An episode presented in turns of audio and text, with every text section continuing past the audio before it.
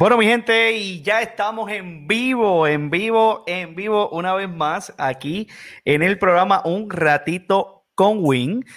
Y qué bueno, qué bueno que esta semana no fueron dos programas, esta semana fueron tres programas y hoy es un programa muy especial. Yo me atrevo a decir que es muy especial. Eh, el invitado que tenemos hoy aquí, eh, wow, estaba hablando con él fuera del aire y ya ustedes sabrán, voy a hacer una pequeña introducción, pero es un tema que me disculparán algunos, que no domino al 100%, obviamente mi invitado sí.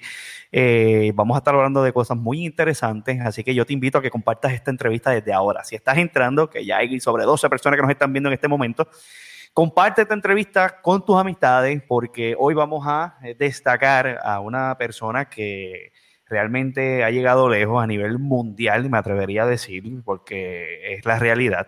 Eh, pero antes de continuar hablando de nuestro invitado, quiero hacer un paréntesis y quiero felicitar a un estudiante que es parte de nuestro distrito número 12 eh, de Be- Maricao, en Vega Alta, y ella se llama Coralis del Mar Agosto Rivera. Ustedes recordarán que la tuvimos aquí, la poetisa Coralis del Mar, eh, la tuvimos aquí en nuestro programa Un Ratito con Win. Eh, puedes buscar en podcast esa entrevista, una entrevista muy, muy buena.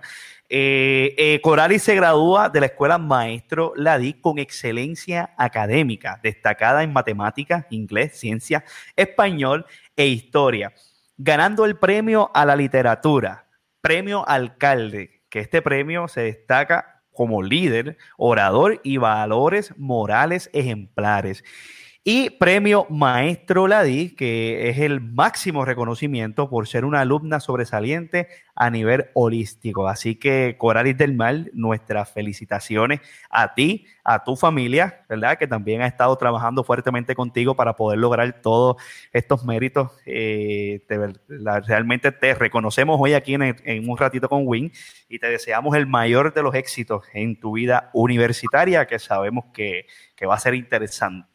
Así que muchas felicidades, Coralis.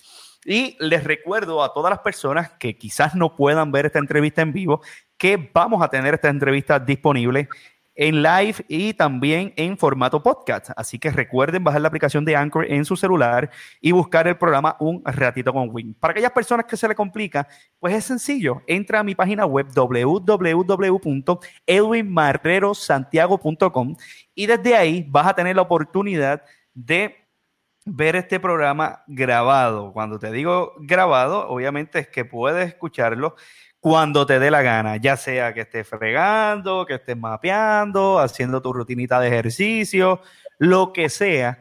Usted está haciendo, ¿verdad? Su placer del hogar o lo que sea y puede escuchar el programa Un Ratito con Win. Entra ahora mismo a www.edwinmarrerosantiago.com y ahí vas a ver el podcast, vas a ver el blog de Un Ratito de Expresión y un sinnúmero de cosas más que tenemos para todos y cada uno de ustedes. Y sin más preámbulos, quiero ¿verdad? leer algo que tengo preparado para nuestro invitado de hoy que dice aquí y quiero que ustedes estén bien atentos a lo que voy a leerles a todos y cada uno de ustedes para que tengan una idea de quién es el invitado que tenemos hoy. Nuestro invitado es nacido y criado en la entrada del sector Los Rodríguez del barrio Almirante Sur de Vega Baja. Orgullosamente lo tengo que decir, de mi barrio de Almirante Sur. Se distinguió toda su vida estudiantil como estudiante de excelencia en, en especial en las ciencias y matemáticas. Estudió en la Escuela Superior Lino Padrón Rivera del pueblo de Vega Baja y sus estudios universitarios en la Universidad de Puerto Rico en recinto de Mayagüez. Es un astrobiólogo planetario y director del Laboratorio de Habilidad Planetaria de la Universidad de Puerto Rico en Arecibo. Su investigación se centra en la habitabilidad de la Tierra, el sistema solar y los planetas extrasolares. El profesor Méndez es un becado MIRS de la NASA con experiencia en investigación de física y astrofísica en Fermilab, NASA eh, Goddard, no sé si estoy pronunciando bien esa palabra, NASA Ames y el Observatorio de Arecibo. El profesor es conocido por desarrollar el índice de similitud de la, similitud de la Tierra, el proyecto Paleotierra visible y mantener el catálogo de exoplanetas habitables, una base de datos de mundos potencialmente habitables.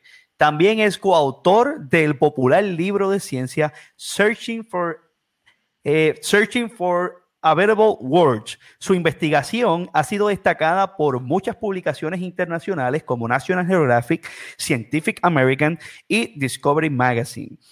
El invitado de hoy está trabajando actualmente en modelos teóricos de la capacidad para vida de los ambientes planetarios, la caracterización y detención de exoplanetas potencialmente habitables y la observación de emisiones de radio de estrellas enanas rojas desde el Observatorio del Pueblo de Arecibo. Y con esta introducción le damos la bienvenida a nuestro programa de un ratito con Win al profesor Abel Méndez. Saludos, Abel, ¿cómo estás? Muy, muy contento de estar aquí con Win contigo. Este, excelente. Este, eh, es una gran oportunidad siempre poder hablar aquí con la gente de, de Vega Baja. Qué bueno, Abel. Y yo quiero, yo quiero empezar, ¿verdad? Este, diciendo exactamente lo mismo. Para mí es un honor verdaderamente poder tenerte aquí en mi programa Un Ratito con Win. Y quiero, Abel, más allá, que todas las personas sepan que esta entrevista yo la quería hacer desde 2016, cuando yo arranqué con el programa Un Ratito con Win el tiempo de Dios es perfecto y hoy te tengo aquí en entrevista, así que de verdad que me gozo tu presencia conmigo aquí en un ratito con Win, porque como te estaba diciendo fuera del aire, ¿verdad? Eh, wow, tu trayectoria, lo que yo acabo de leer es algo grande, ¿sabes? Y por lo menos a mí me fascina el tema, ¿verdad? De, la astrología, lo que es los planetas, las estrellas, si es posible realmente una vida eh, fuera de nuestro planeta Tierra y todo, todos estos temas realmente son muy interesantes y poder tocarlos en la noche de hoy contigo y no solamente eso, no solamente tocarlo, sino también poder motivar a todos los jóvenes de nuestra comunidad de Almirante Sur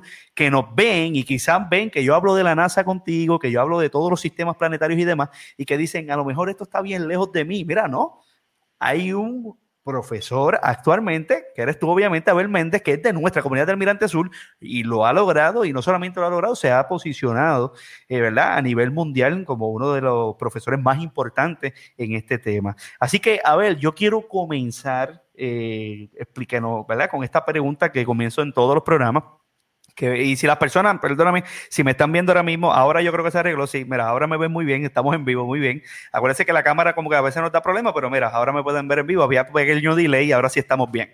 Así que disculpen por los problemas técnicos, pero ustedes saben que estamos en vivo. Eh, ok, siempre empiezo con esta entrevista, Abel, y obviamente todas las personas de la comunidad quizás te conocen, pero hay personas que no. Así que quiero comenzar preguntándote, ¿quién es Abel Méndez? Bien, Méndez actualmente es un profesor eh, de la Universidad de Puerto Rico en Arecibo.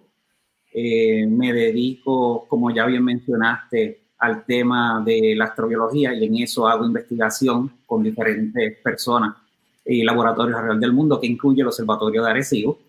Muy bien. Eh, el campo que yo trabajo se puede resumir que es el estudio de la vida en el universo y eso fue algo que siempre me gustó de pequeño. Okay. Y desde allí de Almirante Sur, pues fue que comencé con un telescopio y una computadora de, uh, hace mucho tiempo atrás de pequeño. wow. Este, eh, que me regalaron, pues eh, con eso siempre era un tema que me interesaba y pude desde allí, claro, ahora, ahora hay tanto poste y foco que no, no realmente no se puede hacer lo mismo, pero en oh. tiempo en la casa era bastante oscura. o sea que eso es importante, que en tu época, exacto, no había tanto foco y en Almirante obviamente se podía observar mucho mejor las estrellas. Sí, sí, era, es realmente muy, un cambio drástico. Una de las cosas que uno no puede apreciar, y ya esto no lo puede apreciar en Puerto Rico, es la Vía Láctea, este mar de estrellas en el cual nosotros estamos. Eh, si tuviéramos una noche oscura, eh, de hecho que pasaba pues lamentablemente eh, y forzadamente después de los huracanes, y temblores también, pues en esos momentos donde la contaminación lumínica se va, pues si tú miras en el cielo nocturno ves como una franja blanca que aparece. Y es algo que no se ve con la, eh, la iluminación de hoy día.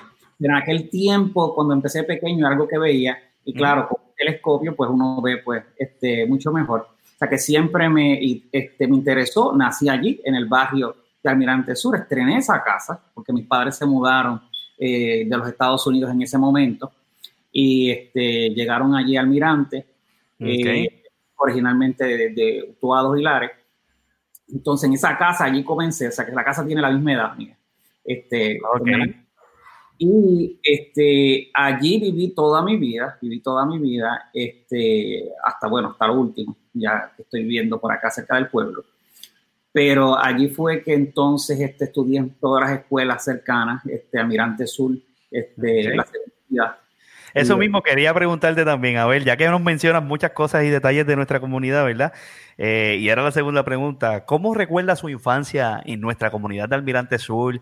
Eh, no sé, la escuela, ¿verdad? Como tú mencionas, la SWAN, eh, los profesores. Aquí hay muchas personas, por cierto, mira, aquí, no sé si, si puedes leer estos comentarios. Mira, mira, mira el comentario que nos pone, aquí lo estoy poniendo en la pantalla, dice, ¿qué? Él fue mi profesor de laboratorio de física, el mejor, dice, el mejor, eh, mira, mira aquí, mira, mira, Leslie nos dice eso, Abel, eh, dice que la pared, me imagino que es el nombre de la clase, Aley 86 de la LI, ¿no? De la LI Padrón Rivera, sí. De la LI Padrón Rivera.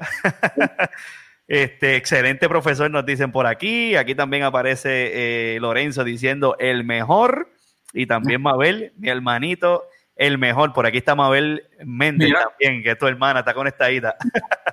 Un saludo a todas las personas y le invitamos a que compartan la información también. ¿Cómo fue, y, obviamente, tu infancia en Almirante, en el barrio Almirante Sur, si nos puedes contar esos recuerdos que tienes de nuestra comunidad?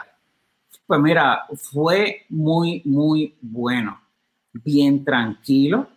Eh, tuve unos maestros excelentes eh, en todas las escuelas que tuve maestros excelentes, que sí, eh, pues notaron y se preocuparon porque tenía mucho interés en la astronomía, en la ciencia, y ellos lo notaron y hasta me regalaron libros de ciencia. Son maestros que vienen, compran un libro y te los regala. No había acceso en aquel tiempo eh, como lo hay en día, y pues me regalaron, varios maestros me regalaron libros. Eh, siempre fue un apoyo muy bueno. muchas sí, amistades por allí que las cuales jugábamos. Más era en la escuela que jugábamos mucho handball. Ah, ese era el juego preferido de papi también. Son muchos handball en la eh, segunda unidad Así mismo, allí es que se juega mucho. Oye, y, ya ahora que menciona a los maestros, a ver, eh, ¿algún maestro eh, que te inspiró o te ayudó a tu interés por la ciencia y la astrología específicamente también? Vamos, podemos salirnos del almirante, puede ser a lo mejor en el high school, en la universidad, alguien que te haya motivado eh, en tu niñez a continuar tus estudios en la astrobiología. Mira, este, son varios y es lamentable yo mencionar el nombre. claro. este, pero bueno, voy a mencionar algo. Este, sí, en la segunda unidad tenía a Rodríguez, eh, Santos Rodríguez, este, eh, maestro de física, me ayudó, me ayudó mucho.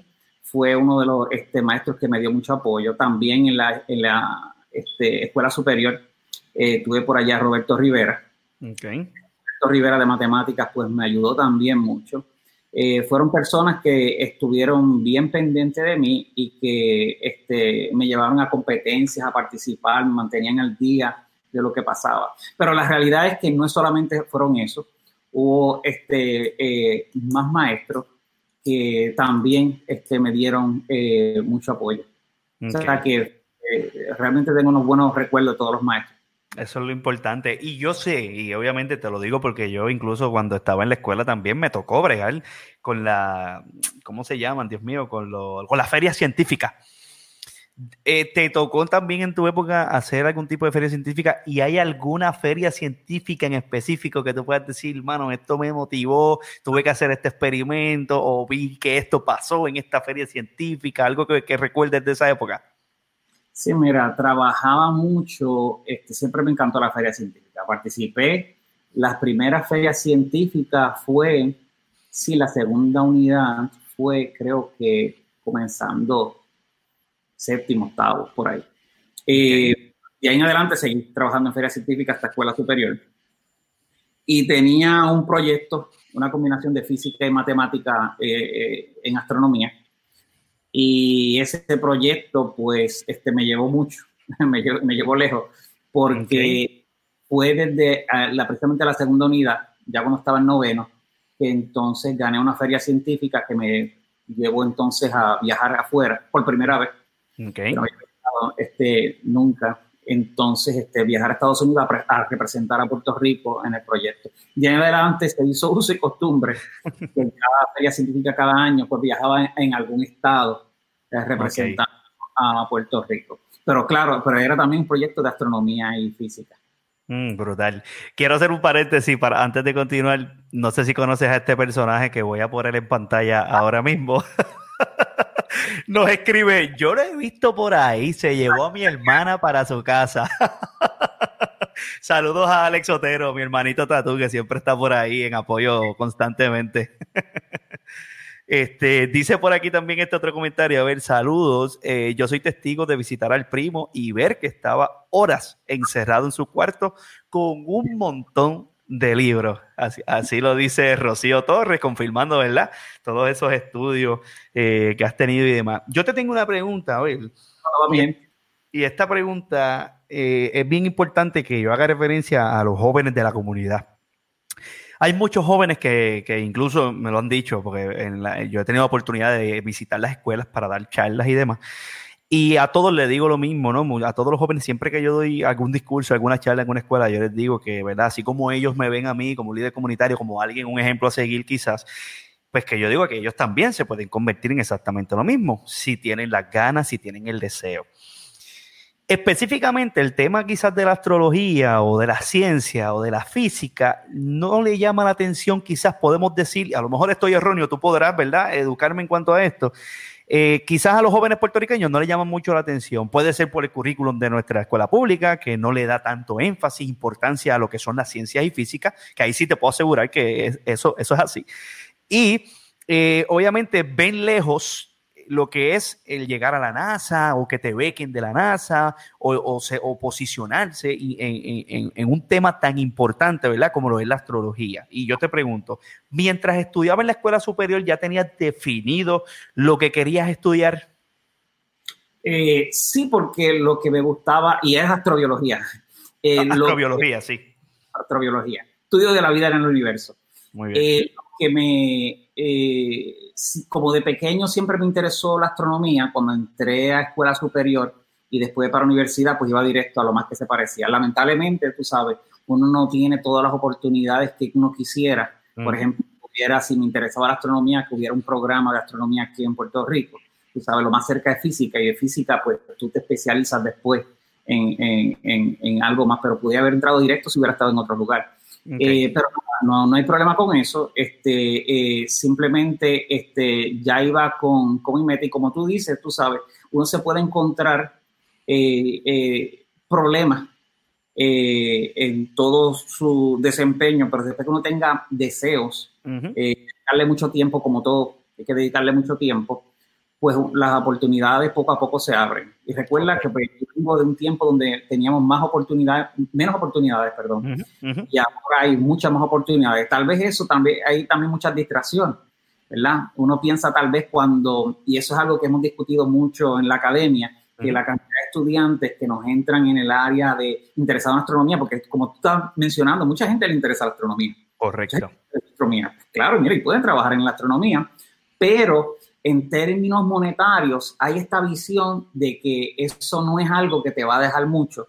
okay. de que tenemos otras profesiones, hay ingeniería, hay ser médico, este, abogado, abogado, cualquiera de las cosa, pues te va a dejar este, mucho dinero y no tienes esa visión porque no tienes muchos ejemplos de personas que están este, dedicadas a ese campo. Y eso es una de las cosas que queremos cambiar poquito a poquito. Este, eh, por ejemplo, en en la, Universidad de Puerto Rico, en Arecibo, pues abrimos un programa y una certificación de astronomía, de tal manera que cualquier estudiante que entró allí, puerta al bachillerato, puede ser en las artes o en las ciencias. Y yo digo, mira, caramba, a mí me interesa la astronomía pues entonces pueda coger una serie de cursos y dar una certificación en astronomía, que simplemente para su crecimiento personal o porque eventualmente, como ha pasado por algunos estudiantes, dicen, mira, esto es algo que yo quiero hacer para este serio, para que seguir para el resto de mi vida, me quiero enfocar, se cambian de programa, luego cuando tienes que estudiar en estudios este, graduados, pues, pues tienes ya este, algo que te motiva. Por lo tanto, tenemos que dar a conocer, ¿verdad?, de tantas cosas que se pueden hacer no solamente en las ciencias aplicadas, la ingeniería, tenemos también en las ciencias puras cosas que se pueden hacer y se gana muy buen dinero por esto. Este, y puedes trabajar como profesor, puedes trabajar en un instituto de investigación, puedes trabajar aquí en el Observatorio de Arecibo directamente. Yo trabajo con la universidad, pero hago investigación en el Observatorio de Arecibo. Ok, eso es importante, pero yo, yo quiero preguntarte y seguir en esto que estamos hablando, a ver, porque yo sé que hay muchos jóvenes y esto pasa mucho, incluso, eh, ¿verdad? Eh, tengo amistades y demás que quizás cuando se graduaron de high school, eh, comenzaron a estudiar por estudiar cualquier cosa, ¿verdad? Cualquier profesión, porque pasa mucho. Lamentablemente los estudiantes no se toman quizás ese tiempo, o nosotros, ¿verdad? No nos tomamos ese tiempo de ver qué realmente nos apasiona, qué realmente nos gusta hacer y a qué me quiero dedicar una vez salimos, ¿verdad? De, de nuestra, de nuestra escuela superior. Tú tenías entonces bien definido ya de, joven eh, que querías dedicarte a esto y te pregunto, ¿cuán importante es tener definido, verdad, desde joven eh, lo que quieres hacer? Y, qué consejo le puedes dar a estos jóvenes que quizás están interesados, como tú bien mencionas, porque estoy de acuerdo contigo. Yo soy uno mismo que a mí me encanta todos estos temas, pero como tú bien dices, ¿verdad? Que quizás no le, no le, no le meto el interés por los factores que tú hablas. Uno de ellos, factor económico, el otro quizás, como bien menciona, la poca información, ¿verdad? Que quizás te dan en el transcurso de, de, de tus estudios en la escuela pública. Eh, ¿Qué podemos aconsejarle a estos jóvenes que quizás hoy, se, ahora mismo, eh, Coralis del Mar, obviamente tiene que, ella está bien definida, tuve una entrevista con ella, lo que quiere hacer, pero hay jóvenes que no tienen eso definido y cómo podemos motivarlo, ¿verdad? A que sí puedan escoger la profesión que aman y que quieren, obviamente, ejercer una vez salen de la escuela superior. Mira, pues algunas veces tú puedes tener la, eh, buscar algo que te guste. Lo que yo le aconsejo siempre que hagan lo que te guste. Eso fue precisamente lo que me pasó en mi casa, mis padres, porque mis padres no me enseñaron, como yo he visto, atiendo tantos estudiantes a la universidad que me vienen con este interés. Y muchas veces yo le digo, mira, ¿qué es lo que te gusta? Entonces, ¿pero qué es lo que estás estudiando? ¿Y qué es lo que tú quieres hacer en tu futuro? Y ahí me doy cuenta que muchas veces la presión en el hogar, que estudia esto, haz esto, y que yo le digo, ¿pero cuál es tu pasión? Entonces, tal vez a mí me ayudó que mis padres, lo, una de las cosas que me decían era, estudia lo que a ti te gusta. No me, no me estudia lo que deje dinero, lo que haga chavo, nada de eso. Era simplemente, por lo tanto, yo no tuve esa presión y simplemente, claro, a la gente alrededor me decía, te vas a morir de hambre, te vas a... Pues, es la creencia. Claro. pues, este, pero en mi casa no me decían eso, simplemente pues que estudia lo que tú quisieras y eso es precisamente lo que les digo a mis estudiantes, que estudien lo que ustedes quieran, independientemente de eso, porque si tú te dedicas a algo, eres bueno a algo, mira, le sacas, le vas a sacar. Entonces, este, y, he visto tantas historias, o sea, que no tiene que ser una, una, historia donde la persona empezó y terminó en ese tema, que siguió toda la misma línea. He visto tantas historias de cambio, y esto es algo que también le digo a mis estudiantes, o sea, que no esperes de que tú, pues, si no empezaste una cosa, puedas cambiar otras cosas. Yo he visto personas, compañeros, amigos, colegas, por ejemplo, una persona tenía 55 años, eh, lo único que estudiado era música y tenía un estudio de música y grabación y decidió, mira, este, contra esto de la astronomía a los 55 años, esto de la astronomía me gusta y yo quiero estudiar eso. Y estudió eso, hizo su doctorado y está trabajando en NASA. ¡Wow! Puede cambiar. brutal. Espaciales. a los 55 años, estás diciendo algo importante, a ver, porque no necesitas, no hay edad entonces para, para tú dedicarte a lo que te gusta, mano. No hay edad. Tú puedes pensar como se hacen las misiones planetarias, ese tipo de cosas, que cada 10 años hay como que una revisión. ¿Qué vamos a hacer en los próximos 10 años? y entonces se prepara, se consulta a la comunidad científica, mira, esto es lo que tenemos que hacer y cada 10 años pues hay algo. Pues así yo he visto personas que realmente este, eh, cambian, o sea que no tenemos que necesariamente de una persona porque si tú quieres, hay personas que son felices en un tema y hay personas que son felices eh, trabajando diferentes temas y cambian drásticamente y eso es perfectamente aceptable y normal. Mientras estas personas se sientan felices, van a hacer el mejor trabajo en ese campo. ¿Verdad que los vaivenes dinero y aquí vayan, pero bueno, hay que, hay que acostumbrarse a eso, hay que trabajar. Claro, definitivamente, Abel. Y, y, oye, qué bueno que le deje este consejo a los jóvenes que me están escuchando. Oye, jóvenes como yo, que tienen mi edad, quizás 29 años, que yo estoy consciente, hay muchos amigos míos, muchas veces hablamos de esto eh, y me dicen, uy, yo no sé ni para qué yo estudié esto. Y yo, y yo mismo los motivo, mira, hermano, si no te gusta, tienes la oportunidad de hacerlo, pues, y no hay tiempo, ¿me entiendes? Tienes 30 o 35 años. Mira qué gran ejemplo tú nos das hoy aquí, Abel que, un, que tu amigo de 54 años de edad, ¿verdad? Decidió enfocarse en, en, el tema y mira, hoy está trabajando hasta con la NASA, me indicaste, ¿verdad? Sí, hasta la NASA. De las, y de algún cambio drástico, porque nada de ciencia, de las artes.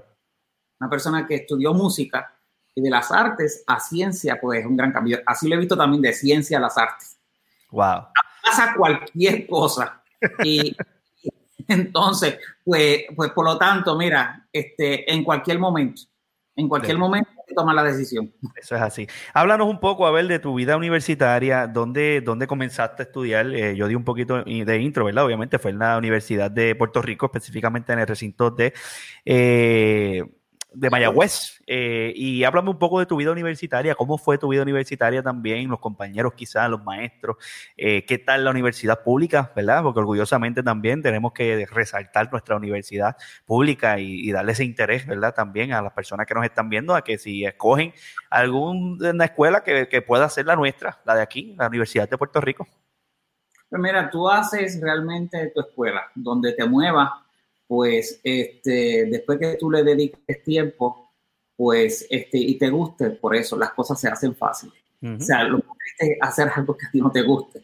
Pues, pues eh, yo cuando terminé entonces escuela superior me fui a estudiar bachillerato y maestría en la Universidad de Puerto Rico, allá en el recinto de Mayagüez, con muchos de mis compañeros, algunos de Vega Baja, algunos de Almirante, este, que nos fuimos, este, y con todos los que conocí, mucha gente que conocía de allá de Feria Científica del Gesto de Puerto Rico, que nos encontramos siempre las competencias a nivel de Puerto Rico.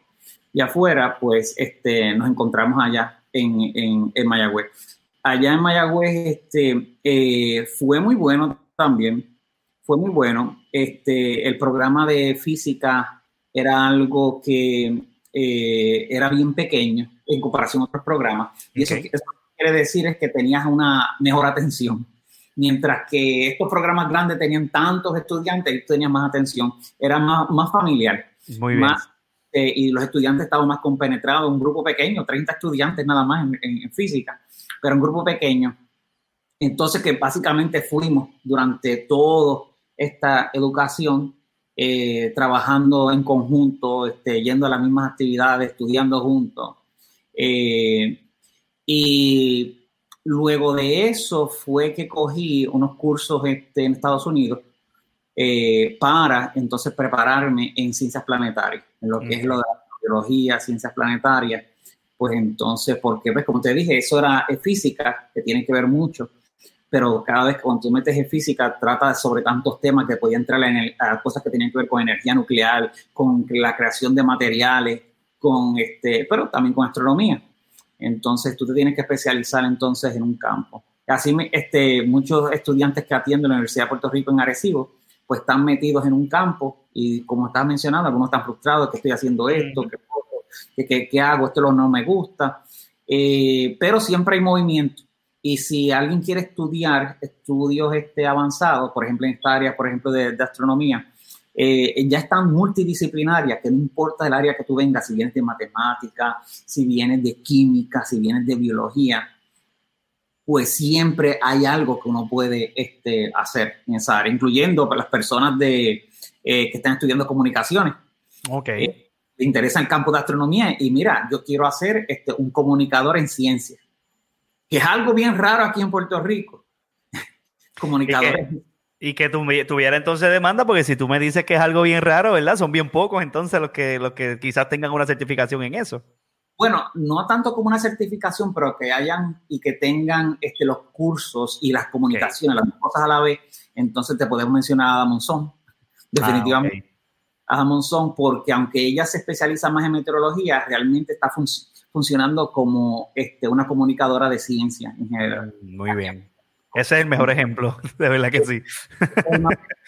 Pero así realmente no hay mucho. Y hay personas que he tenido estudiantes de comunicaciones que dicen, mira, esto yo lo quiero. Mira, bueno, aquí en Puerto Rico sería de las únicas pocas personas que estarían trabajando en, eso. Este, y, y, es bueno, así consigues campo. De hecho, eso fue una ventaja que en mi campo realmente tampoco hay mucha gente estudiando este campo y cuando este, solicité para trabajar en la Universidad de Puerto Rico, conseguí rápidamente trabajo. Muy bien. Muy bien, eso, eso también es, importante porque eh, incluso cuando mencionas el área de, que quizás tenías una educación especializada, ¿no? Podríamos llamarla a la vez, ¿verdad? Como mencionas, tampoco es estudiante, pues quizás el profesor se puede, ¿verdad? Eh, trabajarlo un poquito más.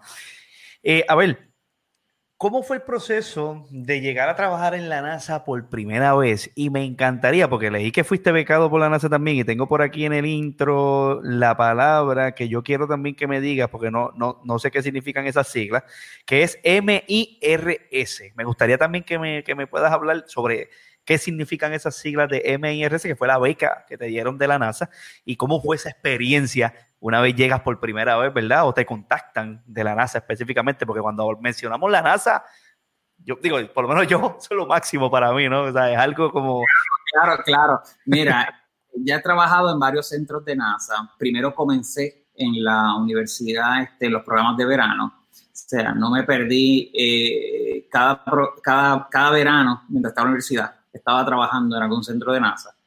Entonces, este, o sea, que eso comencé de la universidad que estaba haciendo el, bachillerato y ahí me fui este, preparando. Okay. Entonces, eh, conociendo diferentes personas, porque aún así, aunque la, era, astronomía era lo que me interesaba, me podía eh, dirigir a varios campos dentro de la astronomía. Hay personas más que en teoría, hay personas más que usan los telescopios, que usan los instrumentos, eh, hay personas que se dedican a galaxias, otras estrellas, otros planetas. Okay te quedes más, más para estudiar este, los planetas. Y este, eh, pues en, en, tú cuando vas entonces, este, voy, a, voy a la NASA, pues uno se encuentra con una gran diferencia. Ya conocí el Internet por primera vez. O sea, cuando wow. los años 80 y 80, no, 88, 90. Ok. Internet era una cosa que, que faltaba como una década todavía. ¿En que la serio, abuelo? O sea, espérate, esto es bien importante. Faltaba una década para que el Internet saliera eh, accesible para todas las personas, pero en esa época que entras a la NASA, ya el sí. Internet estaba en función allí. Ya el Internet estaba en función porque estaban solamente conectados los grandes laboratorios alrededor okay. del mundo. Estaban okay. conectados laboratorios de Europa, estaban conectados laboratorios de NASA grandes. Y allí por primera vez es que te dan una cuenta de correo electrónico, de email. ¡Wow!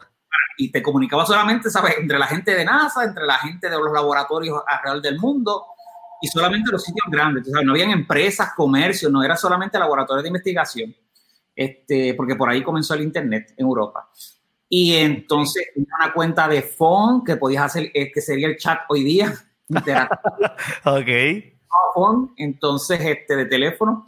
Y eh, cuando veo eso, aquello allá, pues eh, fue muy buena eh, selección de haber yo escogido Mayagüez porque estaba un poquito más al tanto con la tecnología por tener el programa de ingeniería y tan pronto yo regresé a Puerto Rico que este ya, ya, ya eso llevaba ya unos cuantos años allá pero tan pronto okay.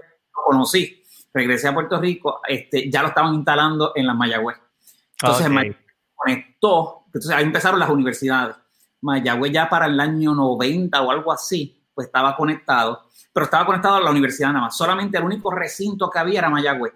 Tú te podías conectar con la gente de Mayagüez y tenía email y claro, y, y, y afuera. Ok. Poco a poco vi cómo los diferentes recintos se fueron conectando. Recuerdo que el segundo fue eh, UPR de Macao. Fue el segundo. Después, este, creo que fue Río Piedra. Ok. Después siguieron los demás recintos conectándose. Y ya estamos hablando como para el 95, 96. Y cuando, ¡boom!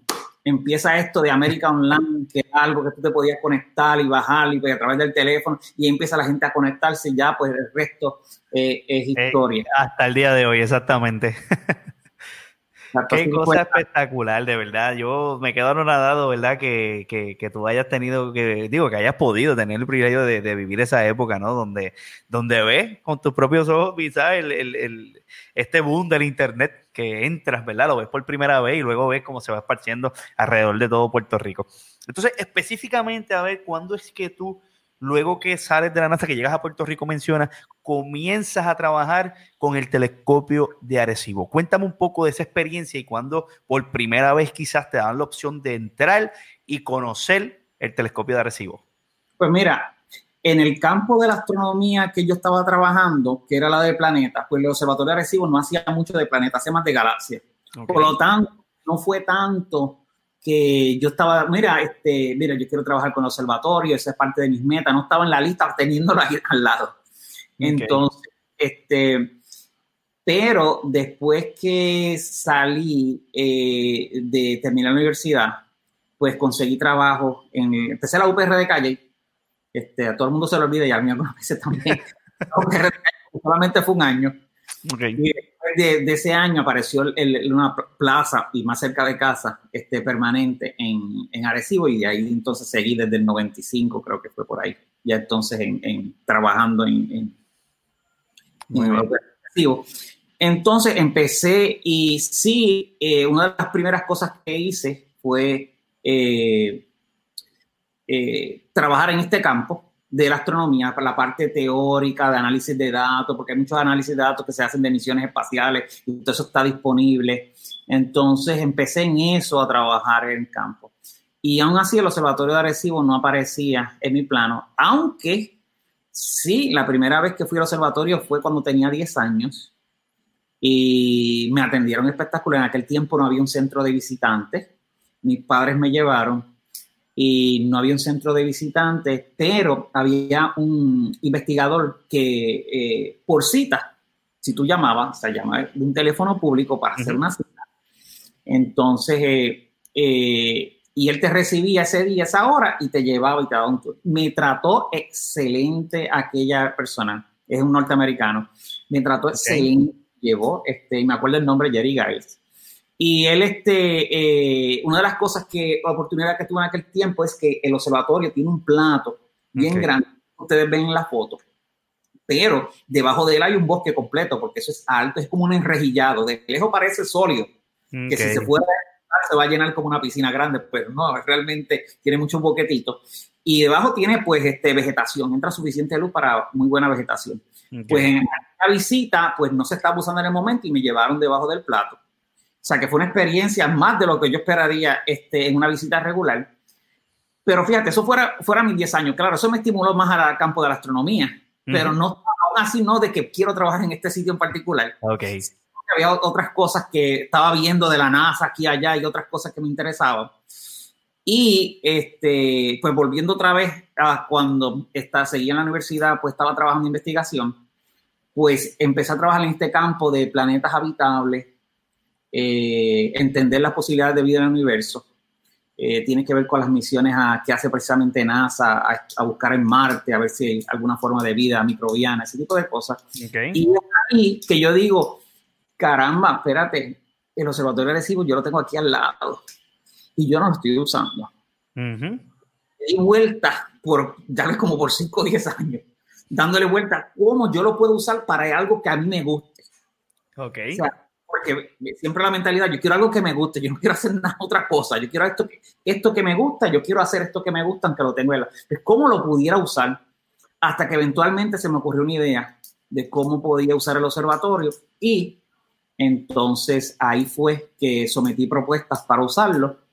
Me reuní con unos cuantos de los investigadores de allí, muy buenos amigos ahora. Entonces, este, y eh, eh, me aprobaron la propuesta y ahí comencé este, a usar rápidamente el observatorio. Pero no Muy que, este, cómo hacerlo. Claro, la, mi, mi primera reunión y conferencia que di en el observatorio hace años atrás, muchos años atrás, pues eh, invité a, a, a, la persona que me dio el primer tour por el observatorio cuando tenía 10 años. Y lo, lo conseguí. Estaba wow. retirado, pero lo conseguí, lo, me, lo, me, lo, llamé y le dije, mira, este, tú me atendiste hace 30 años atrás, le dije por teléfono, no te acuerdas de mí, obviamente. Él, lo, todavía tiene el mismo acento, hablaba español, pero tenía el acento todavía. Inglés. Ok, ok. Entonces, y, y, y, nada, él este, vivía cerca, retirado en Aguadilla, y fue también a ver mi charla. Este, y ahí fue que, pues, Comenzó sí. todo en el, en el telescopio de Arecibo. Qué brutal. A ver. Y yo quiero, yo quiero que entremos un poco porque obviamente me gustaría hablar un poco sobre el radiotelescopio y qué hace específicamente. El telescopio de Arecibo, ¿cuál es su función? O sea, ¿qué, qué podemos o qué tú específicamente que trabajas con él, qué, qué, qué, qué le puedes, qué provecho le puedes sacar una vez obviamente te adentras a él? Sí, mira, vamos a aclarar algunas cuantas cosas de lo que es el Observatorio de Arecibo o radioastronomía, que es lo que hace. Okay. El Observatorio de Arecibo te lo quiero comparar también con el observatorio que ahora es más grande físicamente, el de China, que se llama FAS. Uh -huh. El Observatorio de Arecibo tiene un plato de 300 metros, mientras que el de China tiene 500. Y, muy, y tú habrás escuchado, este es un poco más grande, tú habrás escuchado tiempo atrás de que, ah, no, mira, que si en China van a hacer un observatorio más grande, que si van a cerrar el, el, observatorio de Arecibo. Eso es como si te dijeran, este, mira, en China tiene un cajo más grande, pues tu cajo es obsoleto. No. ok, ok, no. entiendo. O sea, tiene, falta equipo, falta instrumentos, todos los instrumentos, tantos telescopios que hay alrededor del mundo, ninguno hace obsoleto al otro, porque realmente en tiempo y espacio, todas las observaciones, no da abasto este, los instrumentos. Se necesitan, y los, y los investigadores tienen que competir por el uso del instrumento. Y en el caso del observatorio Arecibo, está 24 horas trabajando porque puede observar de día y de noche.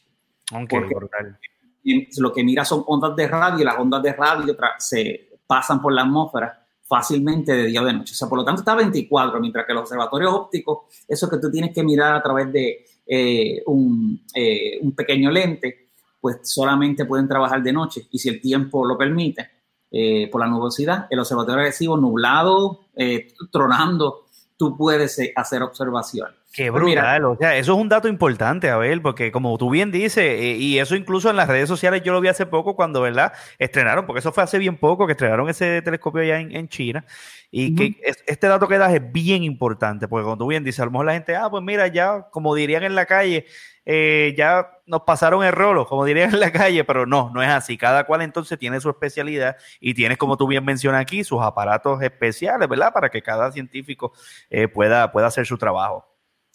Y de eso, y es importante de que lo tienes a cada lado del planeta, que muchas veces cuando tú tienes, son los dos más sensibles ahora en el mundo, de tal manera que si tú estás observando una región del cielo, la Tierra está rotando, uh -huh. pues un telescopio va a perder el campo, la vista mientras que el otro sigue. Y eso es una de las cosas que se hace con telescopios. Realmente necesitamos tele más telescopios así de grandes, porque ahora tenemos así dos nada más. El okay. de, de, Puerto Rico.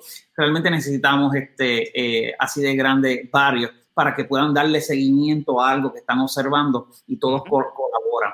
Pues mira, otra de las cosas que te puedo decir bien interesante del observatorio es que eh, hace tres cosas diferentes.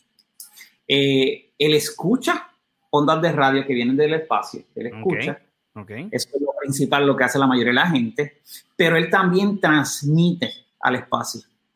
Cuando transmite al espacio, esto lo hace, envía una onda de radio que puede rebotar de la Luna, de los asteroides.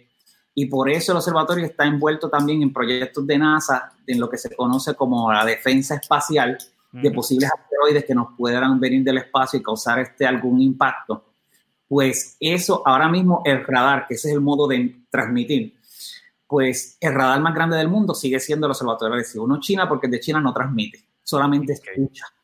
Okay. El más grande del mundo que transmite sigue siendo. Por eso ellos cambiaron ahora. Ya no puede decir técnicamente somos el más grande, pero somos el más poderoso. Okay. Porque tiene power, tiene poder para enviar y transmitir. El de China no lo puede hacer, no puede hacer eso porque al hacerlo tan grande, eh, la base que tenían que ponerle arriba iba a ser bien pesada y es liviana, no tiene este, los transmisores para eso, para transmitir. Entonces también estudia la atmósfera.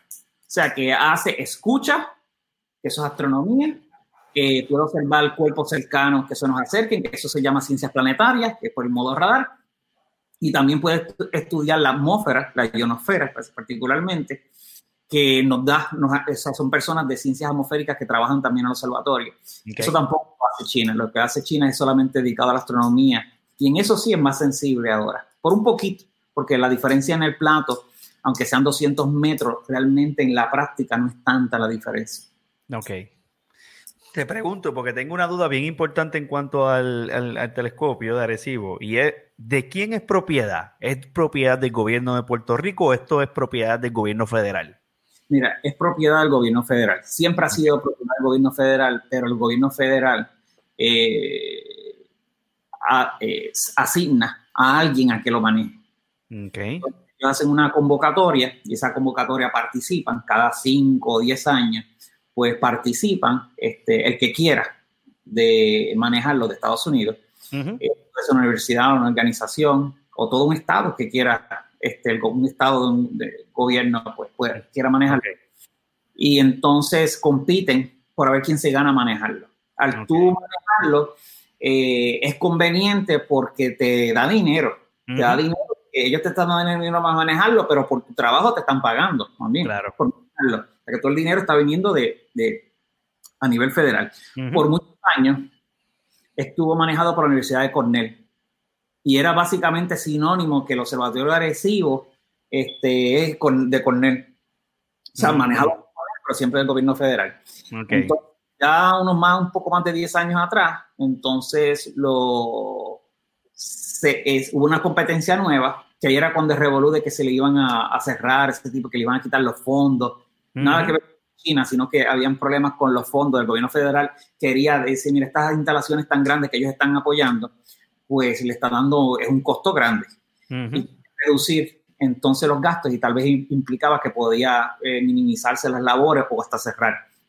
Por eso, años atrás, ese miedo de que se pudiera este, cerrar el observatorio. Eh, pero al fin y al cabo salió una convocatoria nueva y esa convocatoria entonces la Universidad de Cornell lo perdió. Okay entonces lo ganaron este, un consorcio de universidades en Estados Unidos y ahí entonces ellos estuvieron manejándolo. Sin embargo, hace tres, cuatro años atrás, no, cuatro o cinco años atrás, este, lo ganó un nuevo consorcio eh, y en este consorcio está dirigido principalmente por la Universidad Central de Florida. Ok. Ahora mismo lo en la Universidad Central de Florida eh, con las empresas Jan, que las empresas son, empresas Jan son empresas privadas en Florida también, que eh, son subcontratistas de, de, NASA. Ellos hacen montones de tecnología que utiliza NASA. Esos son los segundos. Y la Universidad Ángel Méndez en la parte educativa. O sea, que ellos tres son los que están manejando entonces este, eh, ahora mismo el observatorio agresivo, pero con diferentes términos. Porque como te dije, antes lo pagaba todo el gobierno federal. Ok. Y pues, y le pagabas a ellos por hacer el trabajo.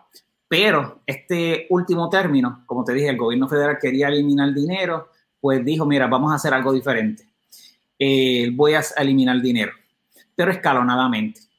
El que lo vaya a manejar se va a tener el que el primer año yo te voy a dar todo para que tú tengas dinero y lo sin embargo, voy a ir reduciendo el presupuesto y quiere decir que tú te lo tienes que buscar. Okay. Ahí cuando ah, lo pusieron de esa manera, solicitaron menos, menos quisieron competir por porque ahora sí, Pero este grupo hizo muy buena propuesta, entonces, y lo está manejando ahora, de esa manera escalonada, entonces están consiguiendo por otras propuestas independientes, o sea, que no quiere decir que el gobierno federal te da el, dinero de un solo golpe, sino que ahora lo puedes conseguir, sí del gobierno federal, pero con propuestas individuales, de otras fuentes, o sea, pues tienes que diversificar, tienes que hacer, este, ingeniártelas para entonces mantener. Claro, yo sí. Claro. Tienes una propuesta de NASA, que es la que observa los asteroides, como te conté, que esa sí es, NASA no eh, la mantiene y reciben directamente de NASA. Mm, este es una tercera parte del, presupuesto de, de Sí, que, que, exacto, que una buena tajada, por decirlo de alguna manera, viene directamente desde la NASA. Eso es importante. Eh, a ver, tus investigaciones se han centrado en la habitabilidad de la Tierra, o sea, sistema solar y planetas extrasolares. Me encantaría poder en este, en este rato que nos queda de la conversación definir o hablar un poco sobre esto. ¿Qué es habitabilidad de la Tierra? Y obviamente trabajar con los sistemas solares y esta palabra específicamente extrasolares. ¿Qué significa? ¿Sabes? Háblanos un poco sobre todo esto. Sí, mira, mira, como te dije, el campo que este trabajo es astrobiología, que es el estudio de la vida del universo. Uno piensa que simplemente buscar extraterrestres. Pues entender la vida y empieza por entender la vida aquí en la Tierra. Porque si tú vas a pensar en la posibilidad de eh, qué puede haber más afuera, pues eh, tienes que entender la vida aquí en la Tierra. No lección básica. Entiéndete tú primero para pensar en otros más allá. Okay. Eh, mucha gente hasta ridiculiza este tema en términos de que, ah, eso de buscar vida, pero realmente no es para nada ridículo, porque no estamos buscando nada que no hayamos visto ya. Y me refiero que estamos buscando planetas con vida. ¿Y qué es la Tierra? Un planeta con vida. Claro. O sea, no, estoy, no te estoy diciendo, mira, vamos a buscar planetas cuadrados o, algo, algo que nunca hayas visto. Estamos buscando algo que sabemos que existe, que la Tierra es un ejemplo. Claro, claro. puede ser el único ejemplo y, y que eso estaría muy raro. Pero entonces ese es el, trasfondo. O sea, que tú estudias astrobiología, entiendes primero la Tierra para hablar de las posibilidades más allá. Y estas posibilidades pueden ser nuestro sistema solar, nuestro Sol con sus ocho planetas.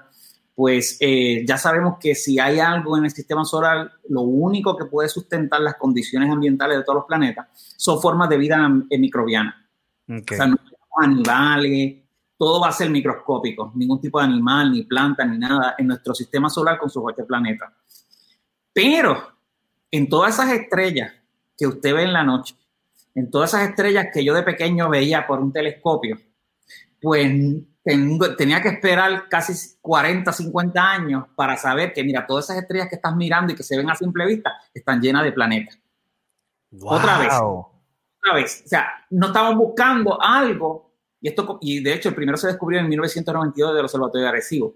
Siempre pensamos que las estrellas podían tener planetas otra vez usando el mismo ejemplo de que no estamos buscando algo que no hayamos visto. Tenemos el Sol, que es una estrella, y tiene su planeta. Pues podía ser la única, este, que el Sol fuera el único planeta. Pensábamos que no. Y no fue hasta 1992, no hace mucho.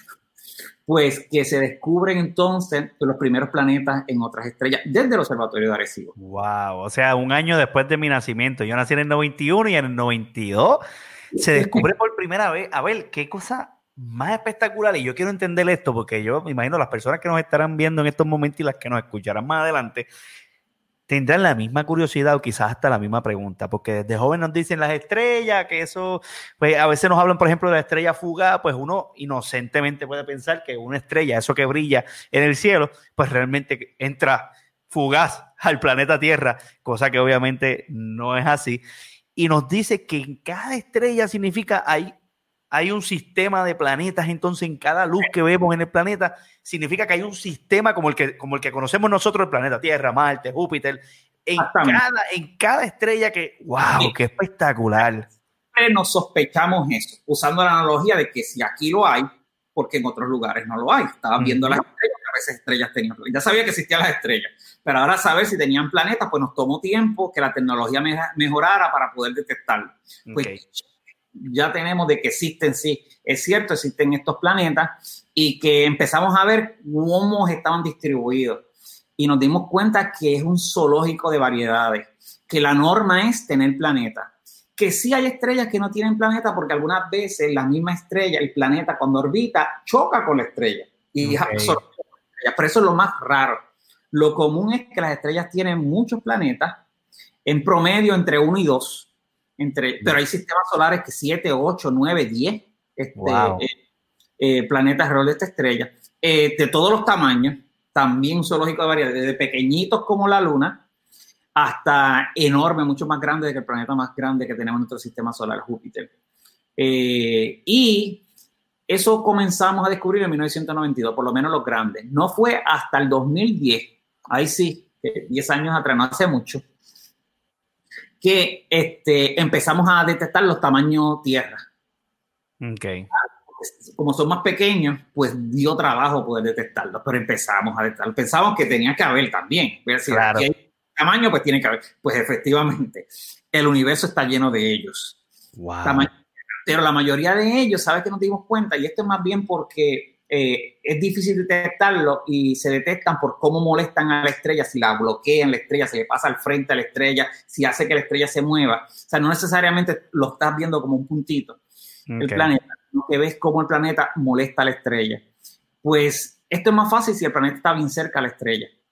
Y si está bien cerca, pues va a ser bien caliente. Pues empezamos a detectar muchos tamaños Tierra, pero bien cerca, tan cerca como la órbita de Mercurio o Venus en nuestro sistema solar, lo quiere decir que son calientes, lo más seguro sin atmósfera y para nada habitables.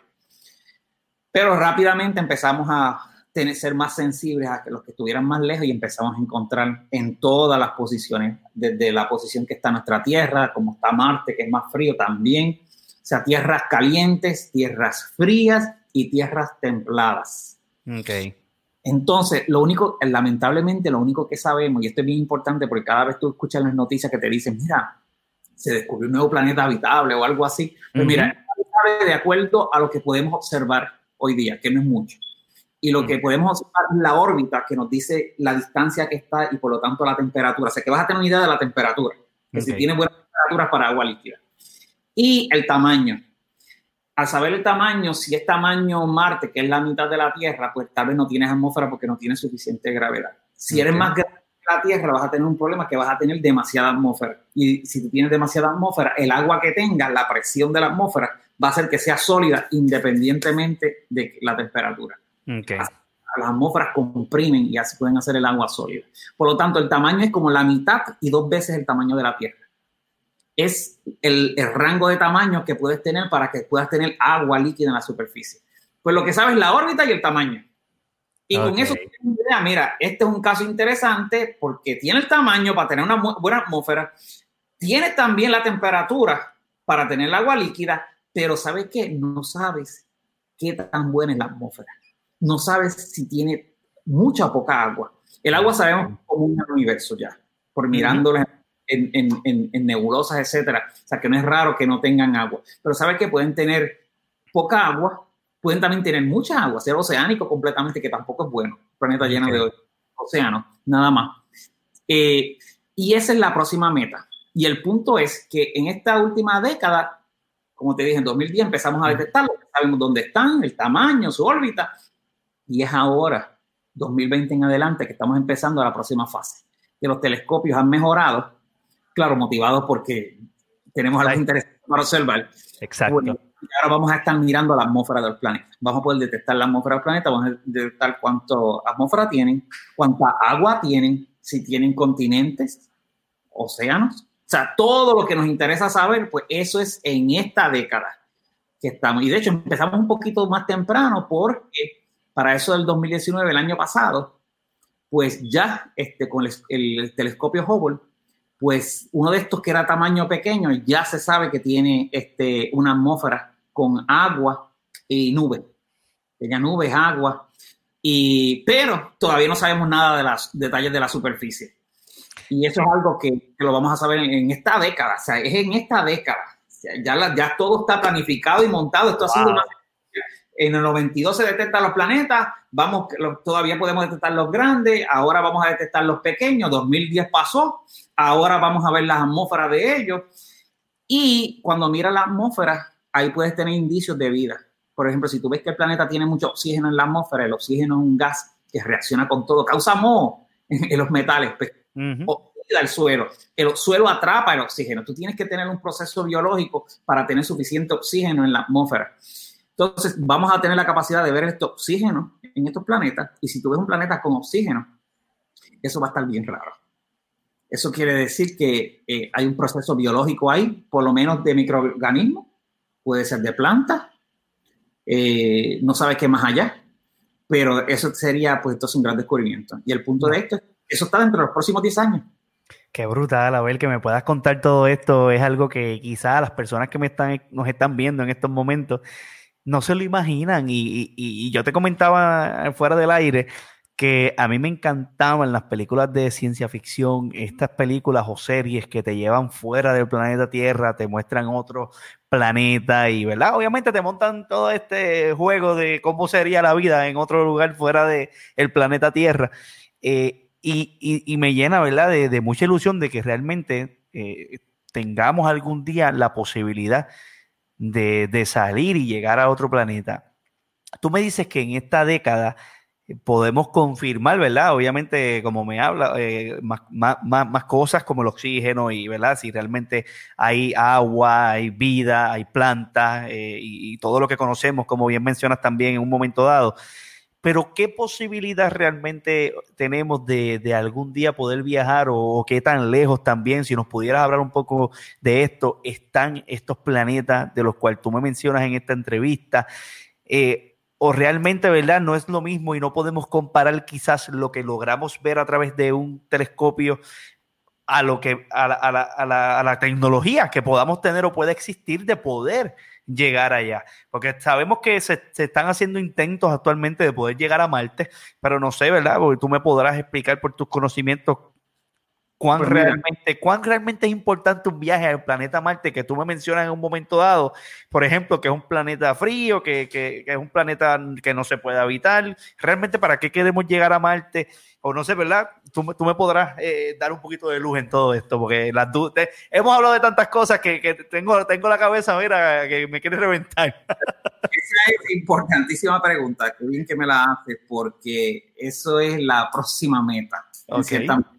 Mira, ok, como te dije, eh, en esta década vamos a saber si tienen vida esos planetas, ¿verdad? Si tienen lo necesario para vivir y hasta inclusive si, si alguno está habitado, por lo menos con una forma. No vas a poder identificar si la forma de vida sea microscópica o plantas o algo así, porque la Tierra, por eso es bien importante aprender la historia de nuestro planeta, okay. la Tierra por muchos billones de años eh, poblada por microorganismos que fueron las que introdujeron el oxígeno a la atmósfera y no había todavía plantas ni animales. O sea que no vas a saber en qué estatus está ese planeta. Entiendo. Porque para eso, ¿sabes qué? Tendrías que ir allá. ok. Y tú dirás, pues entonces, pues eso pasará en 20 o 30 años. Pues no, ahí pues malas noticias porque no nos parece. Eh, realmente eh, es, hace mucha diferencia los planetas en nuestro sistema solar, alrededor de nuestro Sol, están cerca extremadamente cerca. Marte está a 8 o 9 meses de viajar en un cohete del espacio. Se han enviado cantidad de sondas espaciales. Los planetas más lejanos, como Plutón, ¿verdad? ¿verdad? Si lo consideramos un planeta, la sonda que se envió a Plutón, este, el New Horizons, tardó 10 años. Y fue la mejor tecnología que tenemos para que durara 10 años, porque querían pues hacer algo wow. lo más rápido posible eh, para que llegara a Plutón y lo pudieron hacer en 10 años. Y los demás están más cerquitas que eso. Ahora, las distancias, todas esas estrellas que nosotros vemos en la noche, uh -huh. las distancias son impresionantes comparadas con lo de los planetas. Por lo tanto, eh, no es algo que podemos pensar que en 20, 30, 50, 100 años, quién sabe si más en el futuro vamos a poder viajar. Con la podemos viajar con la tecnología que tenemos hoy día. Por ejemplo, okay. esa tecnología llevó a New Horizon en 10 años nos llevaría a la estrella más cercana, a la más cercana, 70 mil años. ¡Wow! La más cerca, 70 mil años.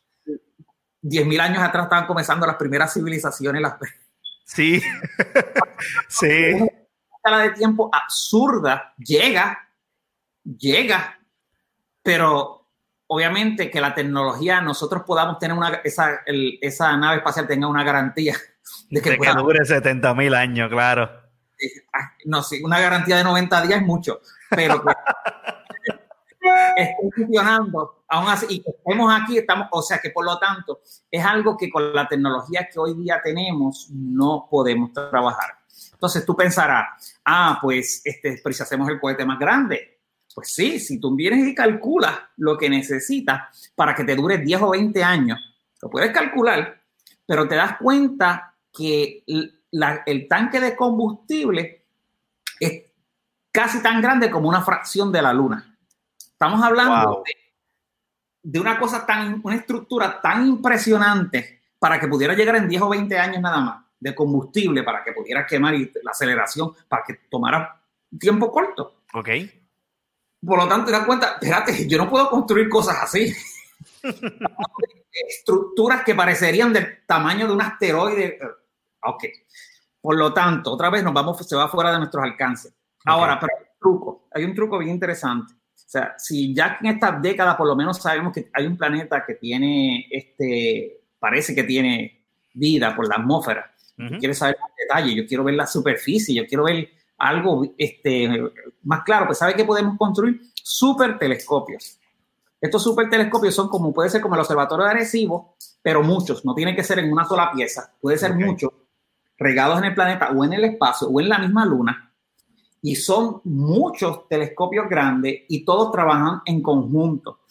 Y si tú construyes eso, que tú dirás, pero cuando ves la cantidad, son telescopios de 10 kilómetros. 10 kilómetros es como el tamaño de un pueblo. Tú Wow. coges completo, el techo completo, pues, telescopio de 10 kilómetros. Si tú construyeras un telescopio de 10 kilómetros así, ya pudiera ver los planetas estos como un puntito y pudiera ver muy baja resolución. Si lo construyes de 100 kilómetros, que sería el tamaño de todo Puerto Rico, el techo de Puerto Rico, Ujú. kilómetros la vuelta redonda, pues entonces ese eh, telescopio pudiera ver ya suficiente detalle para reconocer si la Tierra estuviera allá, la propia Tierra, a Puerto Rico lo verías en, en- en- en el planeta. Te darías cuenta que... Y tú dirás, pero 100 kilómetros, o sea, un telescopio, cuando tú miras el tamaño de nuestro planeta y miras a Puerto Rico y un telescopio que tape a Puerto Rico, eso es enorme. Sí, Eso sí. Y tú dirás, pero eso es más tan caro que, que es más barato ir allá. No. Lo que, y me, me dices eso, y disculpa que te interrumpe, y me imagino el telescopio de grande de Puerto Rico y tener que viajarlo en un vehículo, tener que moverse en él en un vehículo y que te tarde tres horas en llegar a una parte, ¿me entiendes? Pues entonces este, sale más barato construir esos telescopios que viajar y hacer las naves in- inmensas, estilo este, Death Star, eh, en Star Wars. Así, claro. Pues sale más barato construir esos telescopios y por lo tanto eso lo vamos a hacer primero. Y eso sí pudiera estar, si tú ves que hay unos cuantos planetas así, va a motivar, tal vez en la próxima sí década, en los, en los 2030, 2040, a construir esos super telescopios, muchos alrededor del mundo. Y, y eso es mucho más barato. Entonces, lo, lo importante de eso es que cuando tú construyes uno, no solamente tienes información de ese, que sería la que si tú construyes una nave que vas ahí y ya tienes información, Ujú. vas a estar viendo alrededor de todos los que están alrededor de nosotros, vas a tener una variedad. Y una de las cosas que puedes reconocer, además que puedes reconocer la vegetación, los desiertos, cómo cambia el clima en el planeta, casi como una foto desde el satélite de la Tierra. Mm, Wow. Sí, como entrar hoy a Google Earth, por ejemplo, y, y darle zoom hasta que veas ahí el planeta completo. estarías viendo y entonces este, no le pudiera dar tanto zoom que te veas tu casa, pero sí lo suficiente para que lo veas de un todo y cómo cambia el planeta. El punto es que si ese planeta tienes una civilización inteligente que construya cosas grandes, Ah, Porque- también.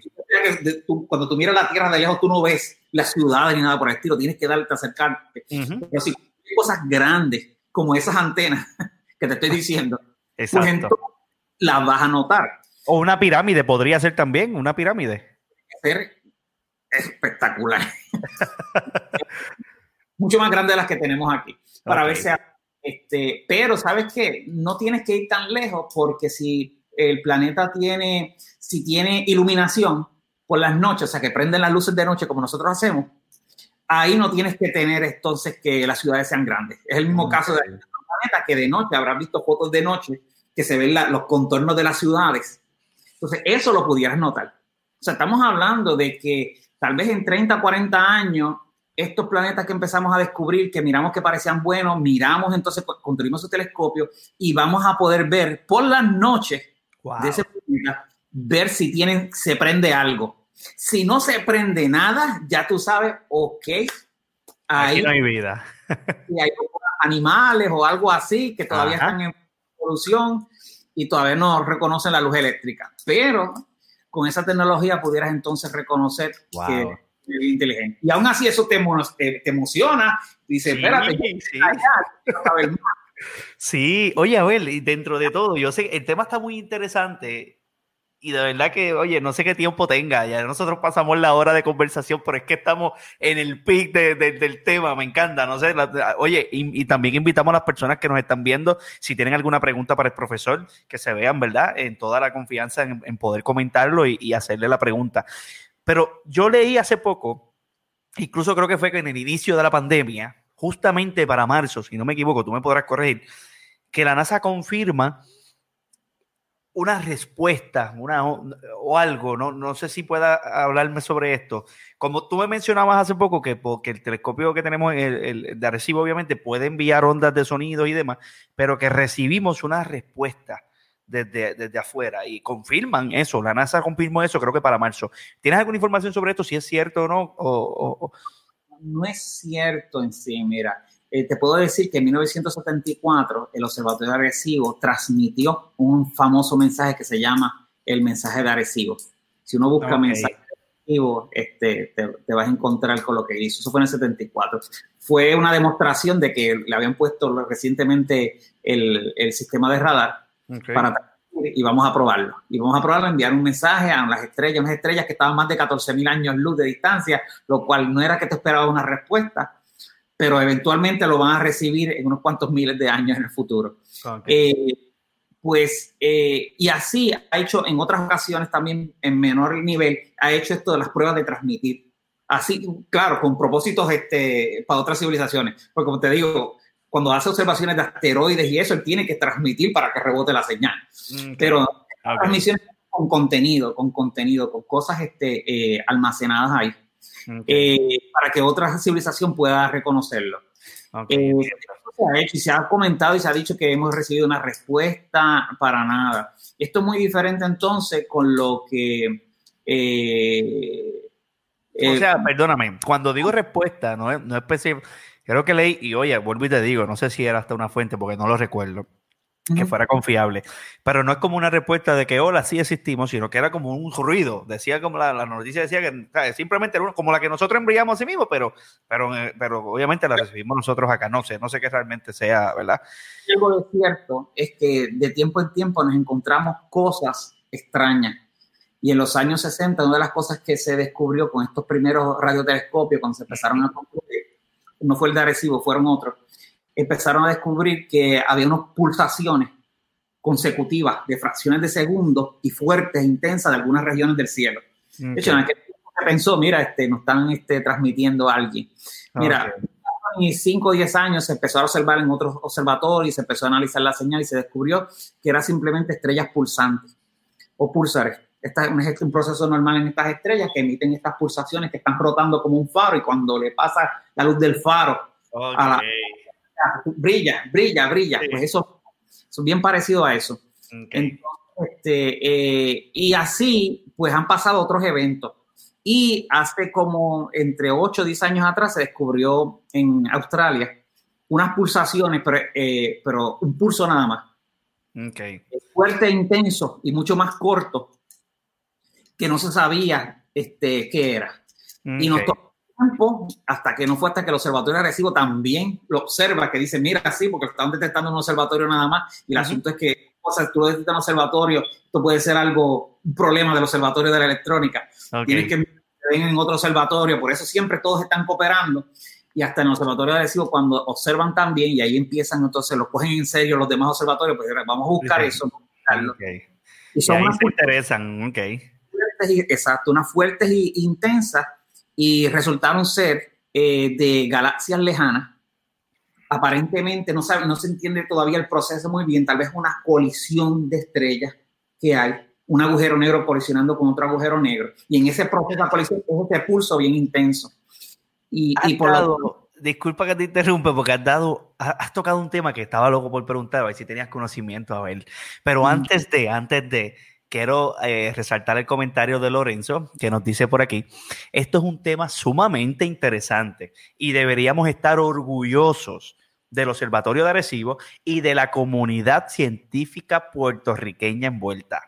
que estoy de acuerdo contigo, Lorenzo, definitivamente. Eh, por aquí también Ivonne nos dice gran profesional, científico y ser humano, Ivonne Cancel de nuestra comunidad y me felicita, así que muchas gracias eh, Ivonne.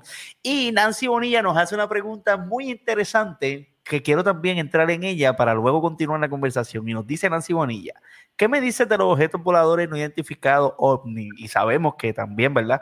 Eh, se han reportado alrededor del, mundo. No sé qué información tengan a través de, de obviamente, los telescopios que, estamos hablando, eh. El, Observatorio de Arecibo o, no sé, algún otro alrededor del mundo.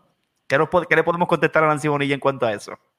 Pues Nancy, pues no te tengo muy buenas noticias. Ok, mira, cuando tú comienzas en este campo de la astrobiología, es estudio de la vida del universo, buscar y mirar, precisamente tú dirás, pues esto, esto es una de las cosas que, porque ya tengo la evidencia. Entonces tú empiezas a indagar más sobre el tema y te das cuenta que no es, eh, todo esto de los platillos voladores y nos visitan están en los medios. Ha estado en los libros, ha estado en, los medios, este, y en la ciencia no están, no parece. O sea, yo te lo enseñaría en la escuela. Este, eh, y precisamente la clase de biología de que ya sabemos que hay vida. O sea, estamos vida. Estoy trabajando precisamente en el campo que es buscar vida. Este, y, y, ah, pero si nos está llegando con estos platillos voladores, pues no.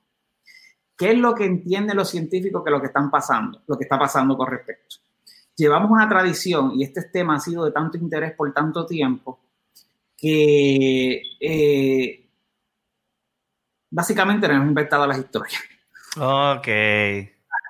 Y claro, esto, todas estas historias tienen nombre y apellido. O sea, tú siempre vas a poder encontrar a quién fue el que, el libro que escribió esta persona que empezó a sacar este tema, que esto, que pasó esto, que lo otro. Y cuando tú escribes eso, hay otras personas que lo leen y dicen, mira, yo también lo vi, etcétera, etcétera.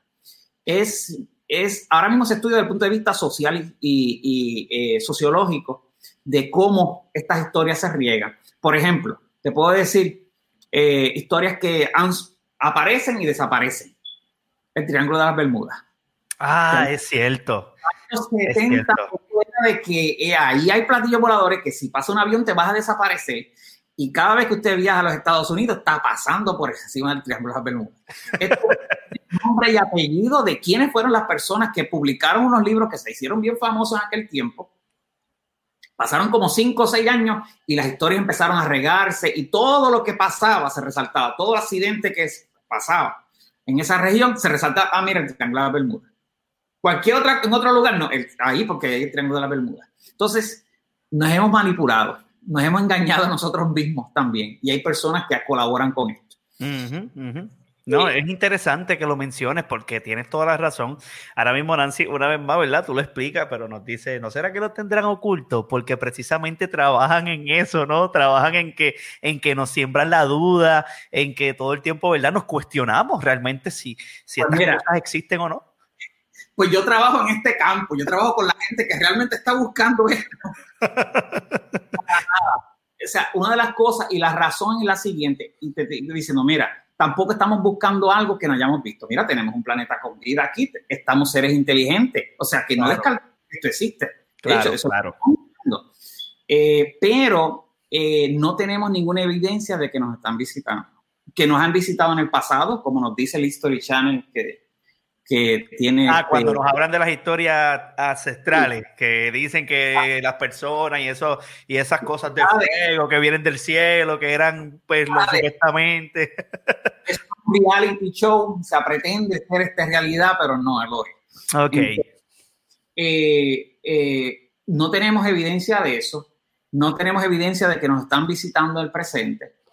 Este, y todas tienen nombre y apellido las historias. ¿Sabes lo que hubiera pasado si realmente nos estuvieran visitando? Pues sí, a través de la historia, como cuando las primeras civilizaciones que empiezan a explorar, las fronteras más fáciles son cápsulas no tripuladas y descontroladas. Tendríamos a través de la historia, y usted vería en los museos del mundo todas las piezas de las primeras cápsulas que enviaron X o Y civilización que nos estuvieron bombardeando a través de toda la historia. y tenemos todas las reliquias aquí descubiertas en la Tierra, las tendríamos en, en órbita de la Tierra, todas las que nos íbamos a encontrar, que nos están explorando y nada. Es correcto. Oye, no lo había visto. A ver, caramba, yo nunca había visto, no me había puesto eso en, mente, ¿no? Y tienes razón, tenemos hasta esqueletos de dinosaurios y demás y no hemos encontrado nada de lo que menciona. Entonces, ¿qué pasa?